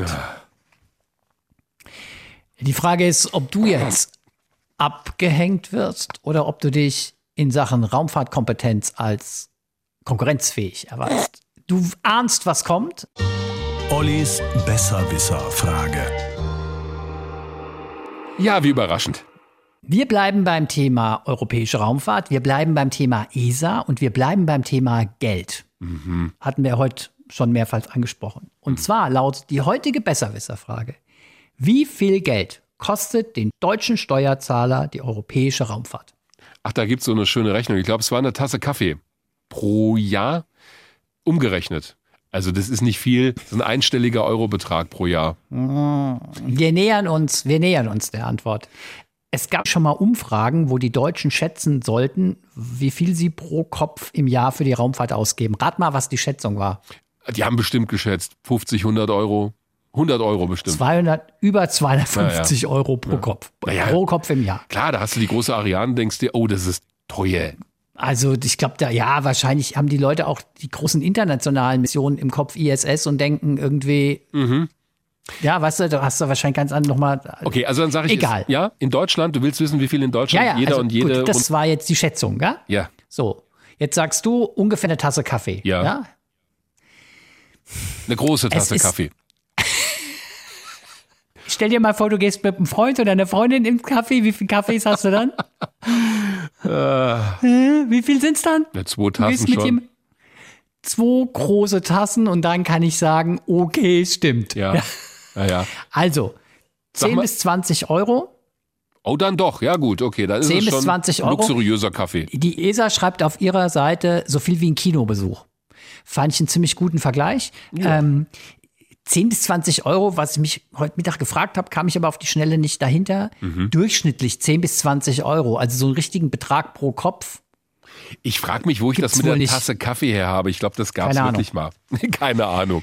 Gut. Keine Ahnung, weiß so. In den USA, wie viel mal mehr? Oh, bub, bub, bub. Also, was das Raumfahrtbudget angeht. Ach, du meinst es bezogen auf die Bevölkerung? Gott, da muss ich ja Immer noch nur auch noch mit reinrechnen. Ei, ei, ei, ei, ei. Also dann würde ich Schätz sagen, mal, rechne nicht groß. ja gut, wenn man es wieder auf die Bevölkerung unterrechnet. Also dann schätze ich mal irgendwie 25 Euro. Tatsächlich deutlich mehr, viermal so viel. Ai, also okay. wenn wir 10 bis 20 Euro, wären wir dann dabei 40 bis 80 Euro. Letzter kleiner Seitenaspekt, wenn du das runterrechnest, pro Kopf-Ausgaben der europäischen und damit auch der deutschen Bürger pro Kopf für die astronautische Raumfahrt gibt es auch eine Zahl, die ist wirklich witzig. Ja, das müsste dann ja noch weniger sein. Also das ist dann noch nicht mal die Kaffeetasse wahrscheinlich. Das ist wirklich Ja, wenig. 1,50 Euro. Ja, ja, genau. Aber gut, wir fliegen ja auch immer nur zur Miete mit. ich meine, was eigenes zu haben, wäre wahrscheinlich ein bisschen teurer. Ja, ja. Ich, Also- ich, ich frage mich nur, wo ich das mit dieser Kaffeetasse her habe. Das gab garantiert weiß mal. Irgendwann, wahrscheinlich ging es um die astronautische Raumfahrt, dass wir da weniger als eine Tasse Kaffee für die ISS irgendwie ausgeben. Das, Kann das sein. gucke ich Das nochmal kann nach. sein. Gut, Also. Kinobesuch kommt direkt von der ESA-Seite. Mhm. Dann wird das auch so stimmen, wenn die das so runtergerechnet haben für ihr Budget. Damit sind wir bei unserer beliebten Rubrik Fragen, Antworten und Anmerkungen. Ihr könnt uns wie immer erreichen über hrinforadio.de, unsere Internetseite. Per Mail wird uns immer weitergeleitet. Manche schreiben uns auch bei Twitter, aber über unsere Website ist es am sichersten, da kommt es auf jeden Fall an. Gut, und da hat uns wieder einiges erreicht, unter anderem eine Mail von Daniel Drees aus Garbsen, der geschrieben hat, liebe HRO-Nauten. HRO-Nauten. Hatten wir auch noch nicht irgendwie. Nee. Hatten wir auch noch nicht gehabt, ja? Auch nicht schlecht, ja? Meine Frage, mit James Webb ging ja bisher alles so gut, wie es nur zu erhoffen war. Was liegt aber am fernen Horizont der Weltraumforschung? Es sind bereits weitere monumentale Projekte in Planung. Da solche Projekte teilweise über viele Jahre konzeptioniert werden, gibt es vielleicht schon erste Ideen abseits von bemannten Mars-Missionen, meine ich jetzt. Also meint er jetzt, Ja. Daniel Drees. Selbstverständlich gibt es diese Missionen. Zum Beispiel Olli in einer von mir entwickelten Raumkapsel ins All zu schießen. Nein. Ich verzichte. ich will auch von der Konzeption nicht mehr wissen. Danke fürs Vertrauen. Also, ja, die Mission zum Mars sehe ich schon als das nächste große Projekt, aber die will er ja ausgeklammert haben. Ich nehme da mal was raus, soll ja auch realistisch sein. Es ist, und das wird in den nächsten Jahren, Jahrzehnten passieren, das Rückholen von Bodenproben vom Mars, und zwar mit Hilfe von Raumsonden. Das läuft ja schon. Das wird in diesem Jahrzehnt noch weitergehen. NASA und ESA arbeiten dran. Der Perseverance Rover der NASA sammelt schon fleißig Bodenproben auf dem Mars im Moment und verstaut sie in so kleinen Containern. Die sammelt dann ein sogenannter Fetch Rover von der ESA wieder auf, der dann noch landen muss natürlich, und eine weitere Sonde der NASA mit einer Rückstartrakete transportiert sie weg von der Oberfläche, wo schon eine andere Sonde der ESA warten wird für den Rückflug zur Erde. Die NASA hat vor kurzem übrigens Lockheed Martin beauftragt, diese kleine Rakete zu bauen, das Mars Ascent Vehicle, das dann vom Mars starten soll. Laut NASA werden die Bodenproben dann, Achtung, Anfang oder Mitte der 2030er Jahre hier ankommen. Ist doch recht lange, war ich schon wieder ein bisschen erstaunt. Aber sei es drum. Übrigens noch eine Fußnote. In der privaten Raumfahrt tut sich eine Menge, da wird auch Spannendes passieren. Also SpaceX, Starship, ganz klar. Und da komme ich wieder auf diesen Raumfahrtgipfel. Da steht nämlich in der Pressemitteilung der ESA auch drin, dass im Rahmen dieser ESA-Vision 2025 auch untersucht werden soll, können wir Bodenproben von den Eismonden der großen Planeten, also Jupiter und Saturn zum Beispiel, zurückholen. Und das finde ich war wirklich ein epochales Projekt, denn es wird ja vermutet, dass es da Ozeane gibt drunter unter der Eisoberfläche, wo sich vielleicht Leben entwickelt hat. Wenn wir da Bodenproben hätten, das wäre toll, ist aber auch echt eine schwierige Mission. Okay. Unser Stammhörer Raphael Maywald aus Wiesbaden hat eine Frage zu unserer Folge über die Voyager-Raumsonden der NASA. Das liegt jetzt schon eine Weile zurück. Ähm, aber die Voyager fliegt ja auch schon eine ganze Weile durchs All. Er möchte gerne wissen, wo die im Moment eigentlich sind und ob sie noch senden. Die einfache Antwort lautet, sie sind weit draußen im Weltraum. Und die konkrete, und da muss ich natürlich jetzt auf eine NASA-Seite verweisen, denn die Angabe, die ich jetzt geben würde, wäre in der Sekunde danach schon wieder veraltet, weil die Sonden eben ständig weiterfliegen. Es gibt eine Seite des Jet Propulsion Laboratories der NASA unter dem Stichwort Voyager Mission Status, also Status. Da könnt ihr das immer aktuell nachlesen und auch sehen, welche Instrumente gerade Daten liefern. Es gibt auch eine schöne animierte Grafik, wo du mit der Maus so um die Sonde rumfliegen kannst. Die Kameras sind übrigens schon lange abgeschaltet, aber die Messinstrumente an Bord laufen noch. Also Voyager Mission Status da einfach nachgucken. Jetzt hat uns tatsächlich eine Frage aus den USA, genauer gesagt aus Bedford in den USA erreicht. Und da weiß ich nicht, heißt der gute Mann jetzt Mark Schwarzberg oder eher Mark Schwarzberg? Es kommt wahrscheinlich darauf an, wo du bist in Egal. den USA und wie du es mit welchem Zungenschlag aussprichst. Also tut mir leid, wenn ich es jetzt falsch ausgesprochen habe. Fand es auf jeden Fall sensationell, dass uns jemand ja. in den USA hört. Finde ich genial. Deshalb umso herzlicher mein Dank für diese Howdy. Frage. Oder wie sagt man da? Ich weiß gar nicht, wie ist denn so die Grußform? Howdy. Oh also, in der es um unsere letzte Folge zum Thema künstliche Intelligenz in der Raumfahrt geht. Marc fragt folgendes: An Weltraum Wagner und Galaxis Günther, okay? Er ist eigentlich eher weniger eine Frage, schreibt er, als eine Bemerkung zum Thema KI in der Luftfahrt. Es gibt ein System von der Firma Garmin, das die Steuerung eines Flugzeugs übernehmen kann und die Maschine zur sicheren Landung bringen kann. Mhm. Das System ist schon in den USA zertifiziert worden, unter anderem für den OK Cirrus SF-50 Vision Jet Geiles unter dem Flugzeug. Namen Safe Return. Kennst du das? Ja, ja muss ich mal okay. ganz wertfrei sagen. Sieht total schnittig aus und für die TBM 940 unter dem Namen HomeSafe. Da diese beiden kleineren Flugzeuge für eine Single-Pilot-Operation zugelassen sind, wäre es natürlich problematisch, wenn etwas der Pilotin oder dem Piloten passieren würde. Wenn aber die Maschine mit dem Garmin-System ausgestattet ist, kann ein Passagier einen Knopf drücken, wonach das Garmin-System alles übernimmt. Es kommuniziert automatisch mit der Luftverkehrskontrolle, sucht mittels GPS eine passende Landebahn und guckt auch, wo das Wetter geeignet ist zum sicheren Landen. Das Flugzeug landet sich, bremst sich und schaltet sich aus. Das ist genial. Ob ein solches System für größere Passagierflugzeuge geeignet ist, weiß ich nicht. Sicherlich ist es aber nur eine Frage der Zeit. Ah. Ich glaube, man muss zu dem Kommentar sagen, dass das in der letzten Folge kurz mal ein Thema war, über das Dirk und ich gesprochen haben würden wir uns in ein Flugzeug setzen, das nur von einer künstlichen Intelligenz gesteuert ist. Ja, ich glaube, richtig. darauf bezieht sich das. Und du hattest gesagt, nee, lieber nicht. Nee. Und ich, fortschrittsfreundlich wie ich nun mal bin, habe gesagt, ah ja klar, wenn es funktioniert und wenn es irgendwie gecheckt ist. Ich habe noch nie gehört, dass es sowas gibt. Ja. Ich bin einmal in Nürnberg mit einer fahrerlosen U-Bahn gefahren. Fand ich schon ein bisschen spooky. Ja. ja. Habe ich mir aber total schnell dran gewöhnt. Also kein Fahrer mehr in der Kabine. Hm. Aber das ist ein irres System. Ja, ja, ich fand Garmin, meine Laufuhr ist auch von Garmin. Interessant. Ja, hier keine Schleichwerbung. Aber interessant finde ich, dass das schon jetzt geht. Bei diesen ja, super, kleinen ja? Flugzeugen ist es auch echt sinnvoll, weil da kann es ja wirklich mal passieren. Und äh, diese Cirrus Jet, ich glaube, ja, wenn der für eine Den Single kennst du wirklich? Naja, das ist so ein Geschäftsreisejet. Hat, glaube ich, so ein okay. Triebwerk obendrauf, äh, Cirrus. Und ich glaube, da darf auch wirklich nur einer oder eine fliegen. Also da müssen nicht zwei an Bord mhm. sein. Da ist so eine Funktion natürlich echt sinnvoll. Ist halt ein Backup-System, gell? Ja. Und wenn halt der Pilot wirklich irgendwie, keine Ahnung, einen Kreislaufkollaps kriegt und du hast so ein System hier, das möglicherweise ist das dann echt lebensrettend. Ich finde es sensationell. Ist also, es, ja. Womit wir zur nächsten Frage kommen und die hat uns Alex Meyer aus Freising gestellt. Inspiriert durch die Folge Interstellare Raumfahrt, wie reisen wir zu anderen Sternen? Will er gerne Folgendes wissen. Angenommen, eine außerirdische intelligente Lebensform hat es, im Gegensatz zu uns geschafft, eine interstellare Raumsonde zur Erde zu schicken. So ähnlich wie wir eben Raumsonden zum Mars schicken. Und weiter angenommen, wir hätten diese Sonde bereits entdeckt, bevor sie die Erde erreicht. Was würden wir tun? Würden wir die Sonde abfangen? Würden wir die Sonde abschießen? Könnten wir das überhaupt? Das Ganze ist einerseits ein Gedankenspiel, aber gänzlich ausgeschlossen ist es ja nicht. Äh, abschießen würde ich sagen. ja, mit einem also, europäischen Verteidigungssystem. Ja, großartig. Das dann garantiert nicht funktionieren würde. Oh. ja, äh, das stimmt doch gar nicht. Egal.